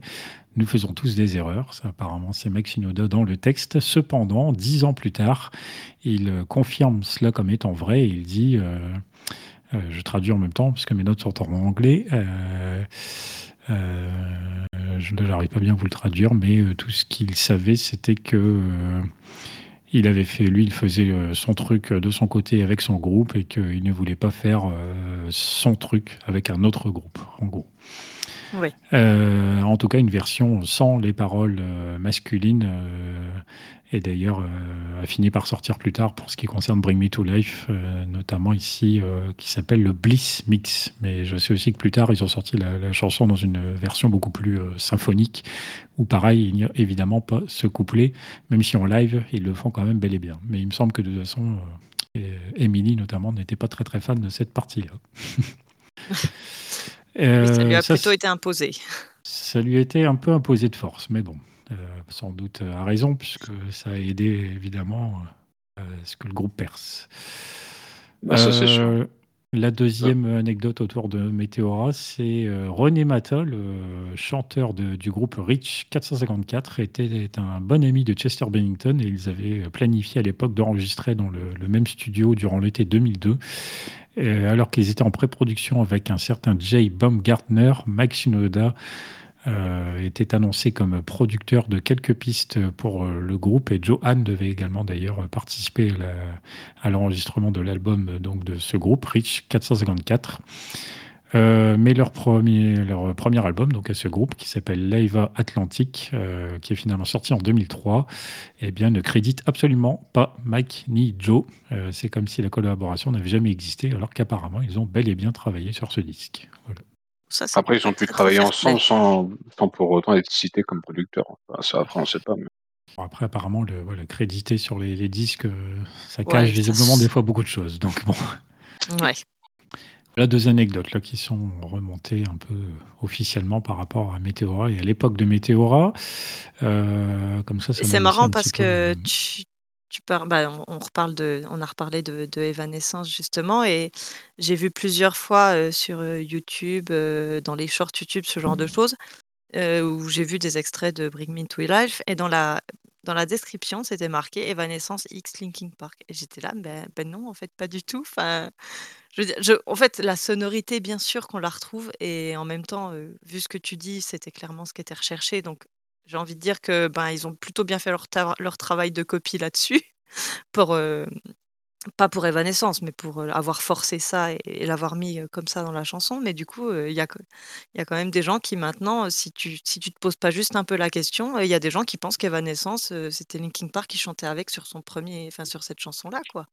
Ah bah, si, on creuse pas et qu'on n'a pas l'oreille très fine, oui, c'est sûr. Ouais, ouais, ça dure pas très longtemps, donc je peux comprendre, mais bon, visuellement. Euh mais il n'y a pas que le chant, je trouve qu'il y a la partie guitare aussi qui est quand même euh, très, très ressemblante sur euh, Ah oui, oui, c'est un, beau travail de copie. Hein. les riffs de guitare sont clairement, là, ce que tu disais sur l'anecdote, ça explique plein de choses. effectivement, le, but recherché était vraiment de copier le style Meteora et Linkin Park, et c'est clairement réussi. Hein, quelqu'un qui connaît pas le, le groupe la preuve. Mais oui. Et même ceux qui ouais, après, euh, bon, au final, euh, de toute leur carrière, de toute façon, c'est la seule chanson où il y aura un petit bout de rap euh, pour Evanescence. Et puis, si c'est vrai que les guitares peuvent sonner un petit peu proche de ce qui se faisait à ce moment-là sur Meteora, bon, quand même, en écoutant les disques, on voit quand même que c'est des, des choses assez différentes finalement. Non, non, mais complètement. Mais je veux dire, pour, pour quelqu'un qui, qui connaît Linkin Park de 3-4 chansons, qui connaît In the End, qui connaît From the Inside, Faint et des trucs comme ça, et des, voilà, les, les chansons singles, on va dire, il peut très facilement se faire avoir, et surtout si l'information de description est fausse, en fait. Ouais, c'est ça. Après, c'est difficile, c'est difficile hein. d'accuser Evanescence de faire de copier alors qu'ils ont commencé à faire l'album en 2002. Euh, c'était compliqué quand même. après, comme non, mais... j'ai plus les détails, mais de souvenir, voilà, il y a une espèce de deal qui a été passé avec le groupe. Euh, genre, euh, Evanescence acceptait finalement de mettre un couplet rappé comme le voulait le label, mais en échange, ils avaient le choix. Il me semble que derrière, ils avaient le choix du single. Donc, le c'est pour ça que je crois que Going Under a fini par être sorti, parce que ça, c'est une chanson que le groupe voulait absolument sortir comme single. De toute façon, là, comme tu l'as bien expliqué, la pression est enfin, je veux dire, c'est pas une histoire de Evanescence qui copie Linkin Park. C'est clairement le label qui voulait qu'il fasse ça parce qu'il pensait qu'une femme qui chante, ça vendrait pas, du rock, quoi. Donc clairement, enfin, ils ont bien fait enfin, finalement, bah, ils ont cédé à la pression parce que je pense qu'ils avaient quand même pas envie de perdre leur label et on on peut pas leur en vouloir là-dessus et puis derrière, ils ont fait leur truc à eux et ils ont ils sont partis dans leur direction à eux, donc c'est pas c'est pas du plagiat, c'est pas de la copie, on n'en est pas là, quoi. Non, et ils ont vendu 20 millions d'albums. Donc le label, ils l'ont dans le cul. Voilà. ils ont. Puis bon, au final, même si j'ai cru comprendre que la carrière d'Evanescence euh, est un petit peu difficile par rapport à la composition du groupe, mais euh, néanmoins, c'est un groupe qui existe toujours aujourd'hui et qui continue Oui. de vendre beaucoup, beaucoup. euh. Et puis qui a son propre Donc, style, voilà. qui a, développé aussi Voilà. ses propres euh, Ah, inspirations. ouais. Exactement. Ami- Amélie et son orchestre qu'un groupe. Mais... Ouais, bah oui. C'est un peu plus ça, ouais. Ouais. Euh, L'album qu'ils ont sorti pendant le confinement, là, j'ai plus le, le titre, mais il est très, très, très, très bon. Je vous invite à l'écouter. Euh, je reviens juste sur ce que tu disais pour euh, Breaking the Habit. Euh, en effet, c'est réalisé par euh, Na- Nakazawa Kazuto qui a fait, qui a fait du travail euh, sur Kill Bill. Donc, euh, tu Ah, ça m'étonne pas, j'ai reconnu tout de suite. Enfin, c'était pas juste une, une, une info comme ça. tu regarderas quand tu auras le temps de la comparaison, tu feras les Ouais. deux, c'est exactement les mêmes types de dessins. Bah, très intéressant. Voilà. c'est confirmé. Yes, Ah bah, c'est bien, on apporte des informations supplémentaires. Euh, J'avais demandé un petit peu avant la préparation de cette euh, émission à quelques fans éventuellement de nous apporter leur, leur témoignage, leurs souvenirs, une anecdote liée à ce disque, ce célèbre disque qu'est Météora. J'ai eu deux, trois euh, commentaires, donc je vous les donne là. Euh, Romain, notamment, qui maintenant participe occasionnellement avec nous et qui d'ailleurs normalement devrait être là pour la prochaine émission, qui nous dit euh, Live in Texas, ça compte ou pas? Si oui, je passais le moment où Chester se coiffe en boucle pour faire la même coupe que lui. Ça, et les coupes de Chester, euh, chez nous, c'est Ah plutôt oui. Adri- Adrien qui aime euh, par contre le côté vestimentaire de Chester ou de Mike. C'est ça. C'est notre fashionista euh. Je connais tout par cœur. Fashionista. il, il connaît toutes les. Toutes, enfin, il peut te retrouver de quelle, quelle année et quel album avec juste une photo vestimentaire. C'est balèze. Euh, J'ai Hervé également, euh, d'une génération plus âgée, euh, qui euh, m'a dit l'album clé du groupe qui m'a fait le découvrir. Un de mes fils ados l'écoutait en boucle et j'ai voulu savoir. Je suis devenu fan comme ça. Donc ça, c'était comme ça qu'on tombe dedans. Quelqu'un que je connais à titre personnel et qui du coup, euh, quand j'ai commencé à jouer de la guitare dans un club ici, euh, près de chez moi, euh, forcément, il m'a vu me balader de temps en temps avec des fringues Linkin Park et c'est comme ça qu'il s'est mis à me parler de Faint, qu'il connaissait, qu'il aimait énormément. Et voilà comment on a pu Ah, discuter de ça. Linkin Park. Et on a fini. Et d'ailleurs, j'ai fini par l'emmener euh, à un des concerts euh, 2016, je crois, si je dis pas de bêtises. Euh, Ah ouais. bon, bref, euh, super souvenir. Et puis Thibaut, euh, qui a parfois participé à nos émissions quand on parlait du tribute Météora. Je me rappelle, j'avais 13 ans, je montais dans le bus, le chauffeur avait mis la radio Somewhere et Belong est passé. Le lendemain, j'allais acheter l'album à Carrefour. Je l'ai écouté en boucle, assis religieusement par terre. Cet album m'a donné envie de faire de la musique. Cet album a influencé ma vie. Sans cet album, pas de Blowing Silence Down, ce qui est son propre groupe à Thibaut, voilà, qui a donc lui, lui a permis de lancer, on va dire, sa propre carrière. C'est beau ça. C'est pas mal, hein Ah ouais, ouais, ouais, c'est pas mal. D'ailleurs, je, je crois qu'il a rencontré Chester, il me semble, et il lui a soit avant de faire ça, où Chester lui disait vas-y, il faut que tu fasses ton truc et tout, il faut que tu y arrives, il faut que tu persévères. Et je crois que plus tard, il a fini par le revoir et lui a dit j'ai réussi à créer mon groupe, et Chester lui a dit bah voilà, t'as vu, il fallait, Fallait y croire. il fallait y croire. Voilà. Ouais. Voilà Eh ben, pour quelques, quelques anecdotes de fans autour de Météora. Euh, bon, on va passer un petit peu aux avis euh, personnels maintenant. On va en découdre éventuellement, je ne sais pas, on va voir, même si je pense qu'on aime tous ce disque. Mais quels sont selon vous les avis positifs et négatifs de ce disque? Alors, on va commencer par le positif. Il y en a probablement pas mal. Euh, allez, qui veut commencer? Tony, je te donne la parole en premier. Qu'est-ce qu'il y a pour toi de réussi dans Météora? Oh, évidemment, plein de choses, comme tu le disais. En fait, Météora, moi, je le résume souvent à ça. C'est c'est un album que j'ai beaucoup de mal à envisager comme un, un, tout. Je ne vois pas tellement le, le, comment dire, le, le- côté artistique de, de- toutes les chansons réunies. Par contre, chaque chanson séparément, peut-être à part une ou deux qu'on pourra dire après, sont des cartons en fait. Mais j'ai pas euh, cette impression comme sur Every Theory ou sur d'autres où je vois vraiment un projet avec une cohérence totale. Euh, bah, on le voit avec Breaking the Habit, qui est un tube, mais qui est déconnecté de, de Meteora. Donc finalement, elle, est là, mais elle ne montre pas vraiment le style global de l'album. Donc on se demande presque pourquoi elle est là finalement, alors qu'elle est excellente. Euh, et en fait, bah, quand on connaît un peu son histoire et comment il a été écrit, je trouve qu'on comprend un peu mieux pourquoi cet album est un peu une succession de titres à la sauce euh, de l'époque, à la sauce Météora.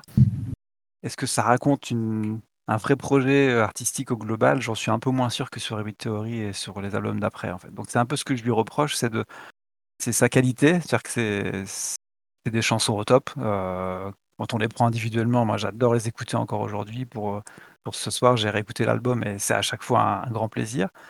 Mais, je pourrais l'écouter dans tous les sens, en fait, ça changerait pas grand-chose. Il y a pas vraiment d'histoire, je trouve, du début jusqu'à la fin. si on enlève l'intro, bah, qui forcément ne peut qu'être qu'une intro, bah, finalement après ça s'enchaîne pas trop, les titres sont sont super, mais séparément ils le sont aussi en fait et c'est un peu dommage. C'est un peu ce que je pourrais leur reprocher. C'est difficile de trouver des défauts à un album comme Meteora, mais il y en a quand même un petit peu. Et puis ouais, bah, son petit défaut, c'est un des seuls albums où, on y trouve une chanson qu'on a presque, voire même jamais vue en live. On parle d'Easy Year to Run. On se demande un peu ce qu'elle fait ici, s'il y a eu autant de titres, pour, pour enregistrer et qu'ils ont dû trier, il y a eu un petit raté, je pense. Alors il y a sans doute des grands fans de cette chanson, qui vont crier au scandale, mais faut quand même avouer qu'elle est un peu pauvre, au milieu de tout ça, on se demande un peu ce qu'elle fait ici, quoi. Donc c'est un peu dommage sur un album qui fait que 36 minutes, des chansons qui font 2-3 minutes, d'avoir ce genre de titre. On a envie d'avoir un bon condensé, un bon, un bon jus de, jus de fruits pressé, et ce genre de titre ne devrait pas être là, en fait. Donc, ouais, Meteora, pas un album que, j'ai envie de détester, mais c'est pas non plus l'album que je trouve le plus dingue en tant qu'album. Euh, c'est pas toujours simple de dissocier le titre de l'album de, des projets à côté, mais ouais, il est, il est excellent, mais je sais pas si je peux le considérer comme un album réussi à 100%. J'ai pas de projet, je trouve, autour de tout ça qui me, qui me parle en fait. D'accord. Alors, vous voyez ce que je veux dire, mais... ouais, ouais. je voulais que tu m'abordes que les positifs, mais je vois que tu as déjà un peu mélangé les ah deux, ouais, pas de problème. et ce que je disais, les positifs et les négatifs, en fait, se, se croisent complètement, en fait. C'est que qu'on peut lui reprocher, on peut complètement lui, lui trouver euh, le côté génial et, et inversement. Donc, euh, bah, voilà difficile de. Tu dirais c'est un peu euh, c'est une belle succession, euh, un, ensemble d'individualités, un peu comme Exactement. gros, une grosse équipe de foot, mais qui n'aurait pas forcément un collectif aussi euh, admirable qu'on pourrait le penser. Ouais, c'est un peu ça. Je trouve que l'album, pour moi, ne, ne, reflète pas un projet. après, on va peut-être dire que je vais chipoter, mais voilà, je trouve que dans la musique, il y a aussi ça. Quand tu crées un album studio, c'est quand même impactant c'est pas un album de remix, c'est pas un projet à côté, ça a quand même une valeur. Euh, on parle toujours d'album studio quand on parle d'album. Et euh, bah, studio, du coup, euh, bah, il y est peut-être pas, quoi. Il n'y a pas eu de studio finalement pour cet album. On a l'impression que c'est un peu le, le, reste. Allez, on compose encore à la suite et puis on met tout ça dans un bloc. On choisit les meilleurs et puis ça fait Meteora, mais ouais, je sais pas. C'est un peu, un peu pauvre dans, dans, dans, dans l'histoire racontée, si on doit finir par ça. D'accord, d'accord. Toi, Damien, qu'est-ce que tu as comme un petit peu comme chose positive et donc comme chose négative, puisque Tony a commencé, tu peux embrayer sur les deux côtés. Bah, les choses positives, euh, c'est surtout bah, déjà que c'est une... ouais, franchement une suite directe des Brick Theory, mais en un peu mieux. Euh, en fait, bon, je vais peut-être choquer, mais j'ai une préférence pour Meteora qui Brick Theory. C'est un album que j'écoute beaucoup plus souvent que Brick Theory. Euh, et surtout, en fait, j'aime encore une fois, comme j'en ai parlé un peu, euh, je sens déjà des prémices d'évolution, en fait, euh, avec Breaking the Habit, avec Numb aussi, même si ça reste un album quand même assez typique, un peu, il se rapproche des Break Theory, mais avec une petite évolution. Body Listening aussi, avec mon bon accent anglais comme d'habitude. mais bon, bref. Après, moi, c'est mon album favori personnellement. Donc, euh, on va dire, je, je sais pas si je suis impartial, mais mais dans tous les cas, non, c'est c'est un très bon album. C'est, euh, je sais pas si en fait euh, il y a vraiment un ensemble, comme l'a dit Tony. Ça, je sais pas. J'ai pas trop cette vision en fait de la musique personnellement à, travers cet ensemble. Euh, je pense que c'est en fait, honnêtement, je, je, pense très sincèrement que c'est un album à single en fait. c'est c'est vraiment un album à single, un album à radio. Alors peut-être que c'est commercial, j'en sais rien. Après, quelque chose qui est commercial n'est pas forcément quelque chose de mauvais. C'est, je veux dire, on prend Queen, on peut dire que c'est très commercial, pourtant c'est excellent. Mais euh, loin de moi faire la comparaison entre Linkin Park et Queen, même si j'adore Linkin Park, mais euh, en tout cas, euh, c'est un album assez complet en fait, même si ça reste quand même, euh, ça garde quand même l'origine de ce qu'est Linkin Park, c'est-à-dire ça reste encore du néo metal en fait, avec des pré, avec des débuts quand même un peu, un peu pop en fait, par exemple. Même si Indienne, c'est un peu pop, mais bref. Donc voilà, après, euh, après pour les choses négatives, je ne sais pas si tu veux que j'en parle maintenant. Ouais, vas-y, vas-y. La durée déjà.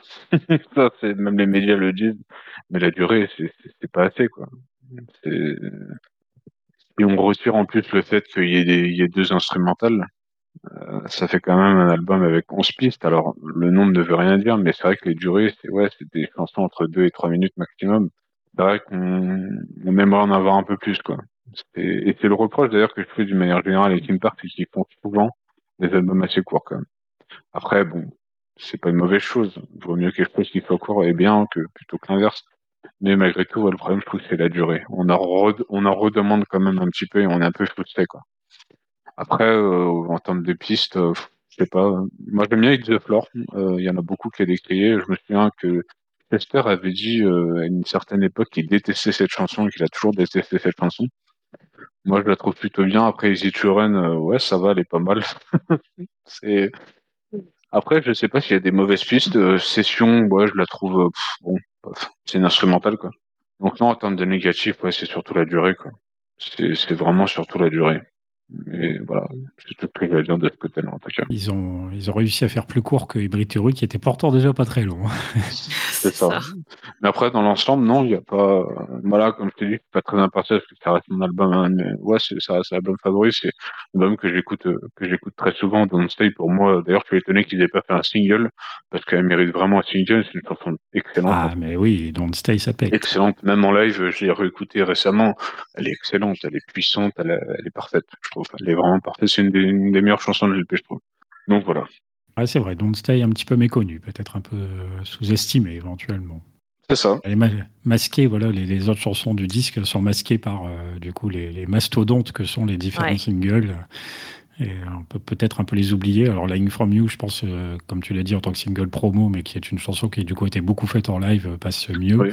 Ouais. Mais c'est vrai que les autres, comme Don't Stay ou It's the Floor, euh, encore plus, euh, passent un petit peu à la trappe, hein, du coup. De Ah, It's the Floor, ils l'ont joué, euh, ils l'ont joué juste, je crois, sur la tournée américaine et canadienne en 2003.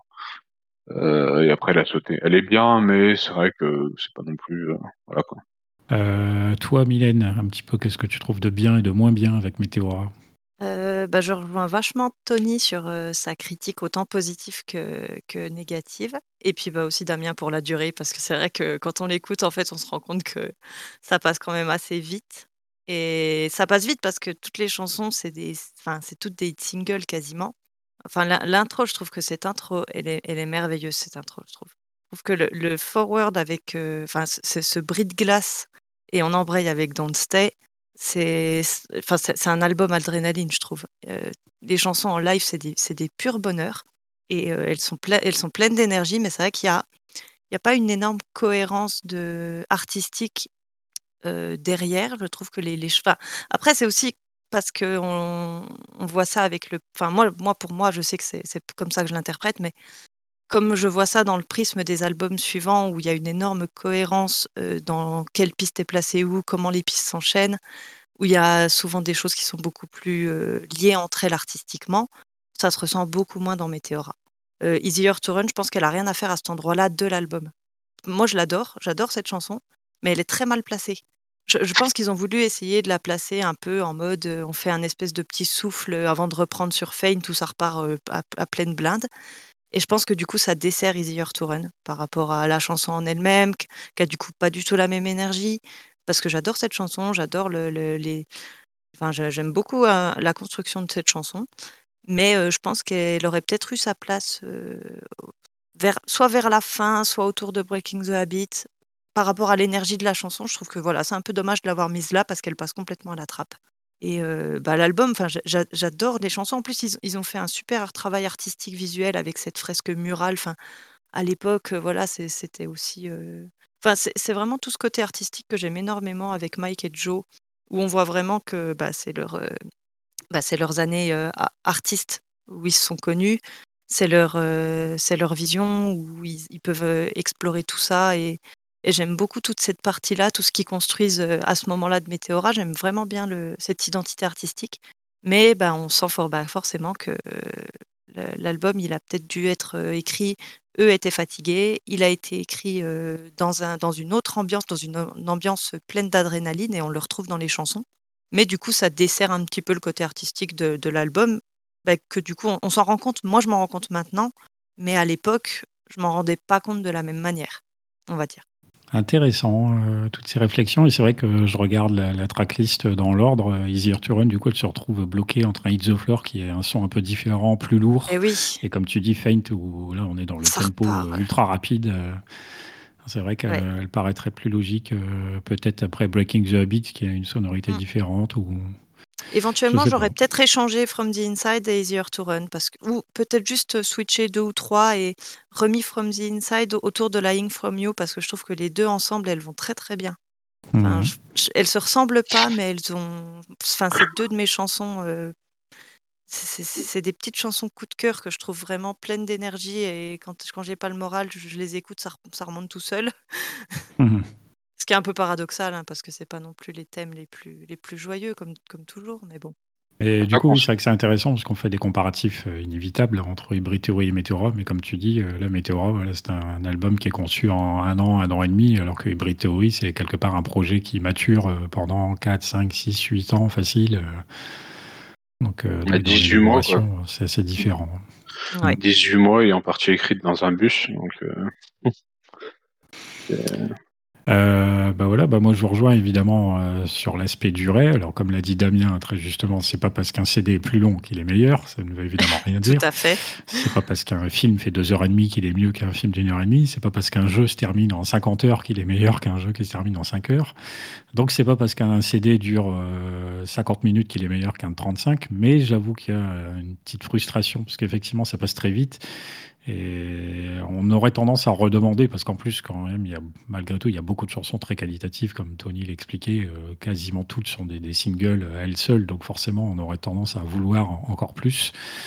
Euh, maintenant, peut-être, comme on l'a effectivement parfois dit dans l'émission, Météora a peut-être montré quelques limites en se disant, là, ils ont exploité peut-être leur filon au, maximum, mais on a commencé à tirer un peu sur la corde et à manquer peut-être un petit peu de renouvellement. Et d'ailleurs, euh, finalement, moi, même si Lost, je suis content de l'entendre, je pense que, bon, ça reste une piste moyenne à mon sens, mais encore une fois, on en reparlera un petit peu plus tard. Euh, et voilà, du coup, Météora, bon, peut-être moi aussi, c'est quand même un disque comme Damien que j'aime énormément, puisque dans sa sonorité, il est peut-être encore un peu plus lourd que Hybrid Theory, un peu plus industriel peut-être, et c'est quelque chose qui me plaît bien.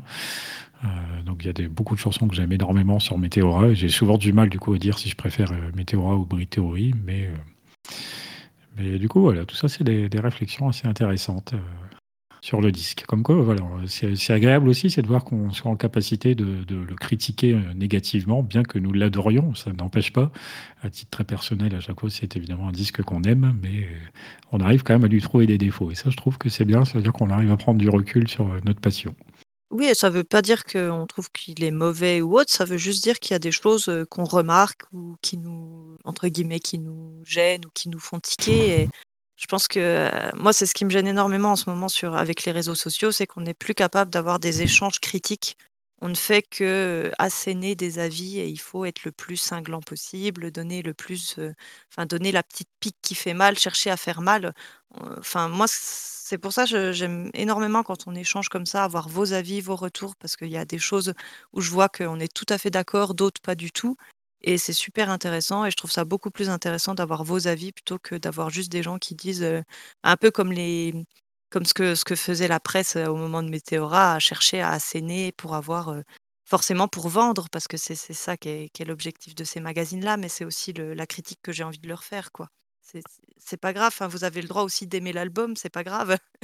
C'est pas grave pour la durée mais oui, c'est pas parce qu'il est court qu'il est mauvais, quoi.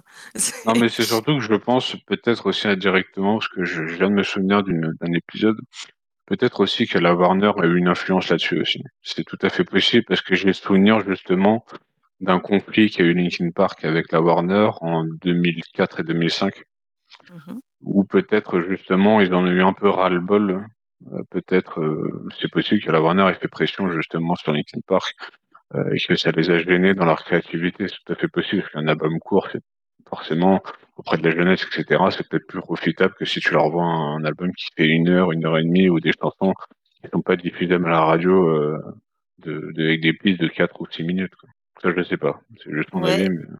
Mais, en, tout cas, je me souviens euh, que je me souviens qu'il y avait eu un gros conflit. Ils étaient à deux doigts de quitter la Warner en 2005 Ouais. Donc, euh, Et, en même temps, dans les interviews là, de, Mike euh, récentes bah, par rapport à Lost et aux 20 ans de Météora, où ils parlent de cette époque et ils reviennent eux aussi sur le processus créatif et sur, euh, sur Météora, euh, on voit quand même qu'ils ont quand même fait un énorme tri.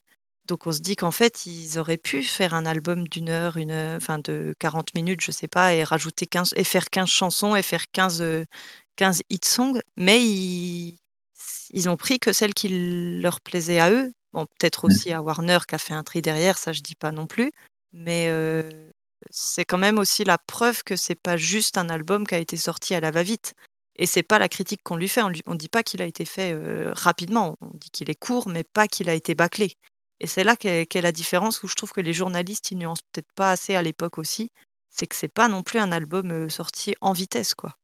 Puis c'est vrai qu'il y a, comme tu le dis, euh, Max Shinoda explique souvent qu'il y a euh, quand même une forte exigence finalement envers eux-mêmes et il y avait l'intention de sortir ce qu'ils estimaient être le meilleur de ce qu'ils pouvaient Voilà. produire à ce moment-là sans se contenter de choses Exactement. passables. Et ça s'entend. Enfin, je veux dire ça, clairement, on peut, on peut pas dire qu'il nous ait menti là-dessus. Et c'est peut-être ce qui implique euh, d'ailleurs que la plupart de leurs albums soient jamais très très longs, avec jamais beaucoup beaucoup de chansons, peut-être Ouais. parce qu'ils Ouais. ne veulent pas partager des choses qu'ils se disent c'est bien, mais. Ouais. Ou Ah, que eux euh, considèrent. Oui, vas-y. Oui. Faut- non, faut- c'est ça, faut pas qu'il y ait de doute sur la, sur la chanson euh, qui sera présente dans l'album. Je crois que quand il expliquait pourquoi Lost n'était pas sur, euh, sur Meteora, il le décrivait. Alors, j'ai plus l'interview précisément en tête, mais c'est vraiment ça. Ça se joue à, à quelques trucs dans une chanson qui fait qu'elle sera là ou qu'elle sera pas là, en fait. euh. Elle ressemblait trop à Numb, elle avait déjà les thèmes Ah, abordés par Numb ou par d'autres chansons de l'album et ça, ça faisait une redite pour eux. C'est aussi les goûts qu'après, ouais, de, les goûts des différents membres. Peut-être que de, certains n'aimaient pas cette chanson, alors bah, ils ont fait des concessions entre eux. quoi. ouais, certainement, C'est ça. c'est possible. de. Bah oui, ils sont quand même six à créer et à choisir quelle chanson figure sur l'album, quoi. Ah, puis je crois qu'ils avaient compris aussi, alors, eux ou leurs producteurs, mais qu'à l'époque, euh, euh, vendre beaucoup de musique et euh, être commercial euh, leur permettait aussi de faire de la bonne musique. Euh, on pouvait comparer euh, leur style de durée d'album à un Metallica de l'époque, où clairement ça ne s'adresse pas du tout au même public, qui vont chercher euh, des albums longs, des musiques longues, parce qu'ils vont en sortir deux peut-être en single. Ils vont quand même en vendre parce que ceux qui écoutent cette musique-là veulent des trucs longs. Ouais. Eux, Linkin Park, ils avaient compris qu'ils pouvaient toucher plein de monde, mais sans pour autant renier leur qualité. Ouais. Euh, En à gardant leur style. euh, ouais, à l'inverse d'autres groupes qui allaient sortir un, un- une chanson phare. Bah, c'est bête, mais on, on parle d'Evanescence. Evanescence, euh, bah, on les a surtout connus pour ça, en fait, finalement. Après, Evanescence, euh, bon, sont restés un peu dans le même style, et même s'ils ont changé de, de musicien, ils n'ont pas eu le même parcours que Linkin Park. Ils ont leurs fans, effectivement, mais ils n'ont pas eu du tout le même parcours euh, euh, commercial. Bah, Linkin Park avait un peu ce côté, euh, ils arrivaient à tirer l'essence de leur style pour que ça soit un bon mélange entre euh, ça va se vendre, ça va passer à la Mm. radio, mais au niveau critique, on pourra pas nous dire qu'on fait de la merde. Parce que, Ouais. Parce que ça plaira pas à Ils ont certains. eu beaucoup de pression, je pense, pour Meteora. Je pense qu'ils ont eu, parce que autant pour Hybrid Theory, bon, bah, c'est leur premier album, ils disent, bon, bah, si ça marche, ça marche, si ça marche pas, ça marche pas, quoi. Autant pour Meteora, il y avait énormément d'attentes, et franchement, ça m'étonnerait pas aussi qu'ils ont voulu aussi faire une suite, on va dire, un peu spirituelle de Hybrid Theory avec Meteora, c'est parce que je pense qu'ils se sont dit, voilà, euh, c'est une, pression, c'est quand même une pression énorme. Tu viens de, de sortir Hybrid Theory, qui a été vendu à des, des, des millions d'exemplaires, et derrière, faut assurer, quoi. Bien sûr. Et Non, derrière, faut t'as aussi la. Ouais. T'as ton, t'as ton label qui te fait pression aussi derrière, parce que ça, on oublie d'en parler, mais derrière, t'as la, t'as la Warner qui aussi veut, voilà, parce que ça reste aussi un truc commercial, c'est aussi un business, faut être honnête. oui, Derrière, c'est pour ça que d'ailleurs, Midnight est un excellent album aussi, c'est parce qu'en fait, ils ont prouvé, c'est-à-dire qu'en fait, quand tu vends presque 40 millions d'albums, euh, enfin, avec deux, juste avec deux albums, derrière, avec Meet Midnight, tu dis, bon, ok, la Warner, ils vont te lâcher un peu du lest, quoi. Tu dis, bon, t'es sûr de vendre du, de l'album, quoi, derrière. Ouais.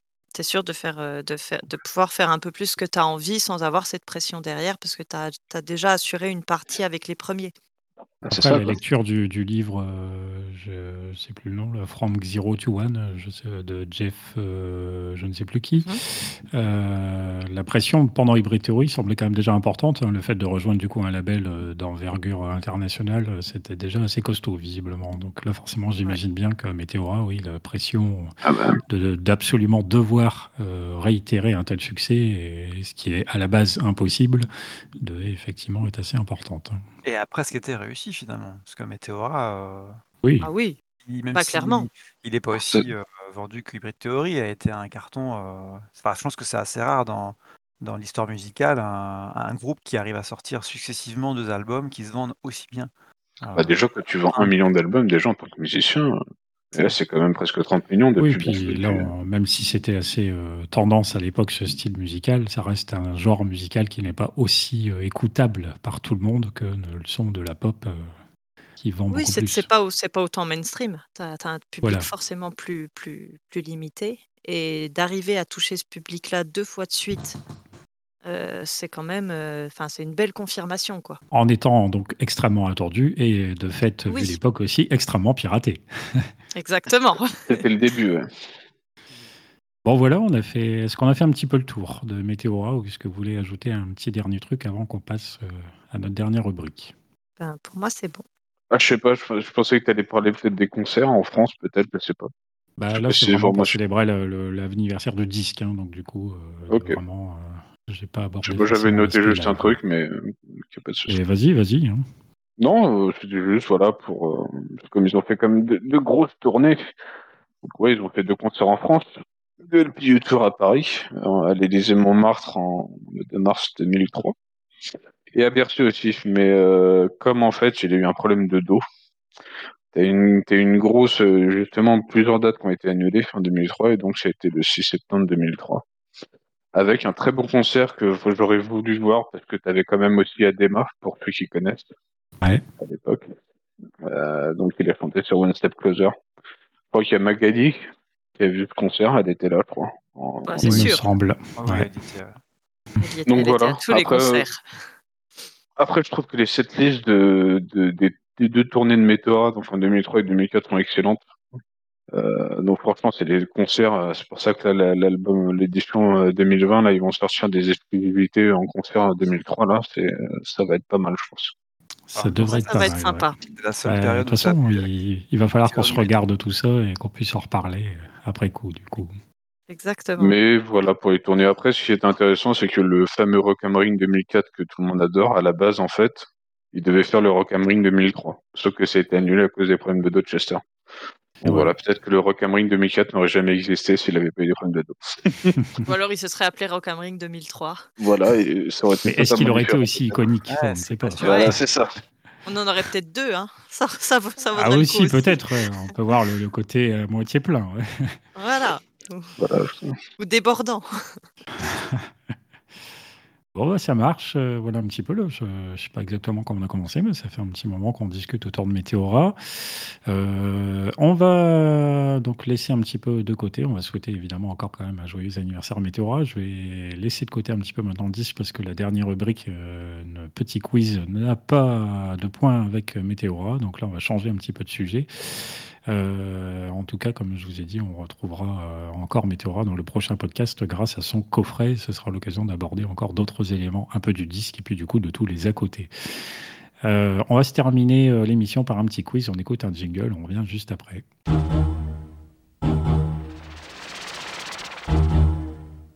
Alors, euh, vous en avez un petit peu l'habitude maintenant. En général, on finit sur un quiz, euh, un truc un peu léger, histoire de terminer tranquillement l'émission. Euh, ça, c'est pas une question du quiz, mais vous connaissez le prénom complet de notre cher euh, Shinoda, Euh, Euh, Joseph Michael Michael. Kenji Shinoda. Michael Kenji Ah, Shinoda. Michael. Voilà. Oui. Euh, donc, le quiz est en extension à, ce- à cette chose-là. Je vais vous faire un quiz sur les Michael ou Michael célèbres. C'est-à-dire que pour nous, Mike Shinoda, c'est le plus célèbre de tous, mais Oh oui. Euh, je vais vous donner un indice et puis il faut me trouver le Michael ou le Michael qui va avec cet indice. Est-ce que vous êtes prêts? Aïe. ça chaud. Non, non, franchement, c'est franchement, c'est franchement, c'est des célébrités, je vous assure. hein. Euh, si je vous dis, allez, je vais en faire un très simple pour commencer. NBA. Ah, Jordan. Bah voilà. Voilà. Bon, vous avez Bon, vu, c'est pas d'accord. compliqué. Tony One Point. si je vous dis blockbuster américain. Bay, Michael Bay. Michael, Michael euh, Bay, ouais. Tony, il est chaud, il est rapide. Bien joué, bien joué. ex- Transformers. Il y a des explosions partout. Entre autres. Armageddon. Boom Boom Bay. Si je vous dis Roland Garros 1989. Aïe. Euh, Alors là, Moi, le tennis, Pas déjà. très tennis. euh, Apparemment. pareil. Qui est super connu, euh. Ah, Apparemment. Alors, il me semble qu'il est bien américain, même si, comme Mike Shinoda, il a des origines asiatiques. Michael Chang. Michael Chang. Ah oui. Tony il a Google, joué, il a Google, il a Google. Non, non, non, Je non, proteste. Ça rage, victoire ça en vrai, rage. est mythique parce que je crois qu'il il était super jeune ou un truc du genre à l'époque. Enfin, c'est c'est assez Oui, mythique. oui, cette puis il, victoire. il a fait un service à la cuillère en finale, voilà, ce qui c'est assez osé. Ah, moi, le tennis, j'avoue, là. faut- Ah, bah, il n'y a pas que la musique, il y a aussi le sport. hein. Voilà, hein, il faut être. Euh, euh, et et il y a aussi, par exemple, auteur de Jurassic Park. Euh, Michael Crichton. euh, Crichton, non, euh, Ah, oui, Ah. c'est ça, Crichton. Crichton, voilà. C'est quoi le Je, rapport je entre l'ai- et pas regardé, je l'ai à côté de moi dans la bibliothèque et j'ai pas triché. Euh, si je je- vous dis Retour vers le futur, Euh, Ah, euh, bah, Michael J. Fox. bah, bien sûr. Ah, bah oui, bien sûr. Bah oui, évidemment. Ah, j'ai, Ouais. je cherchais, je cherchais le, le producteur. ah, les noms, c'est horrible pour moi. Les noms, c'est horrible. si je vous dis The King of Pop, Ah, Jackson. Michael Jackson. Bah, Michael Jackson. Ah oui. Futur premier. Michael Jackson, bien. Ah non, hein. C'est- Je crois que c'est Mylène. Il me semble. mais Je suis Oui, pas oui, sûr. Non, oui, de toute oui. façon, c'est pour la gloire. Mylène d'abord. Euh, si je vous dis Formule 1, Ah, Schumacher. Michael Schumacher. Ah oui. Eh oui. Ah, désolé Damien, là, pas assez rapide. Euh, si je vous dis, peut-être un petit peu plus dur là, Apollo 11. Euh, Ah. Ah. Euh, Ah, Apollo. Ah. Et oui, je sais plus. Collins. Michael Collins. Michael Collins, bien joué. bien joué. Oh là là. C'est dans le module lunaire. Philippe Collins, non, non ok. Si je vous dis euh, Batman, Euh, Mince, comment il s'appelle lui? Euh, Michael Jackson. Non. Là, c'est le. Ah, Michael. Ah, alors, alors, oui, le sosie euh, non officiel de Non. Julien Lepers. Ah non, Michael Keaton. Mais oui. Michael Mais Keaton. oui, Michael Keaton. Keaton, et oui. Mais oui, Ah, Keaton. vous connaissez tout. Il J'étais là, Crichton, on l'a déjà dit. Ah, non, ça ressemble un peu, mais non. Mais Pour les oui. fans, euh, vous pouvez le revoir au mois de juin. Là, il y a, il y a le film The Flash qui sort et, c'est dans le générique. sera hein, dedans, donc ouais. Il sera dedans. On a l'impression que le film The Flash est au moins autant vendu pour la présence de Batman que pour celle de The Flash. Mais Ouais. si je vous dis, alors là, une référence bien euh, franco-française, Morning Live. Michael Youn, et oui. Réveille tes voisins. Bon, je suis un peu- Ouais. Je suis un peu Voilà, heureux de connaître ça, mais Oh bah Ah, non, enfin, c'est notre, enfin, ça fait partie de la culture française. hein, On l'a tous Ouais. eu à notre âge. C'est top ça. ah, pas moi du tout, mais Euh, si je vous dis, euh, Damien, il a vécu dans une grotte. Voilà, Oui, je connais. En Bretagne, sans soleil et dans le froid. alors je vais te faire plaisir. Moi, je regardais Game One à l'époque, si t'as connu. Ouais, bah oui. Voilà. très bien. Désolé, là, j'ai pas de, de trucs euh, jeux vidéo, mais allez, il en reste encore deux. Euh, si je vous dis, allez, un petit peu plus difficile peut-être là, Quentin Tarantino. Oh, Bah, on l'a déjà dit, mais non. Michael J. Fox, Euh, non. Un acteur euh, présent dans beaucoup de films de Tarantino, Oh, J'ai peut-être pas son nom. alors là, dans, dans Pulp Fiction, dans Kill Bill évidemment aussi. euh, Ouais. ah, Oui, il est connu, mais c'est souvent un second rôle, non? C'est pas l'acteur principal du film généralement. C'est souvent, c'est plutôt un second rôle, ouais. Non, je sais pas son nom d'acteur. Ah, là, il est un petit peu Ah. plus dur, hein, je sais. Michael Madsen, ou Michael Madsen. Voilà. Ah non, j'avais pas. Bon, allez, une Ah, petite il- dernière. euh, désolé, Damien, c'est du sport. Si je vous dis natation, Phelps. Michael Peps Phelps. Phelps, c'est oui, de Tony Ah, était yes. rapide. Tony a marqué les Ouais. trois quarts des points. Bien joué, C'est une bien grande joué, Tony. victoire. Tiré sur les Félicitations. Michael. Imbattable sur les Michael célèbres. C'est ça. Voilà, c'était le, le- le petit quiz euh, pour terminer cette émission. Voilà, bah, Minus to the Fans, comme toujours, euh, dispo évidemment sur les chaînes YouTube, dispo également sur les différentes plateformes de podcast, euh, même si ça fait un moment que j'ai rien rajouté. Euh, Deezer, Google, euh, Apple Podcast, euh, Ocha, euh, tout ce que vous voulez. Euh, nous sommes euh, disponibles sur tout ça. On se retrouve donc euh, dans un mois, deux mois, trois mois. On verra un petit peu en fonction pour parler donc du coffret Météora, le temps qu'on le reçoive, le temps qu'on l'écoute, qu'on le regarde, qu'on échange un petit peu là-dessus, qu'on se prépare. Et on abordera tout ça avec un petit peu plus de détails. Merci à vous, du coup, d'avoir participé. merci. Merci à toi, merci à tous. Merci, Merci. à toutes et à tous d'avoir écouté euh, jusque-là. Et puis, on se retrouve une prochaine fois. Salut, salut Salut. Salut. Bye.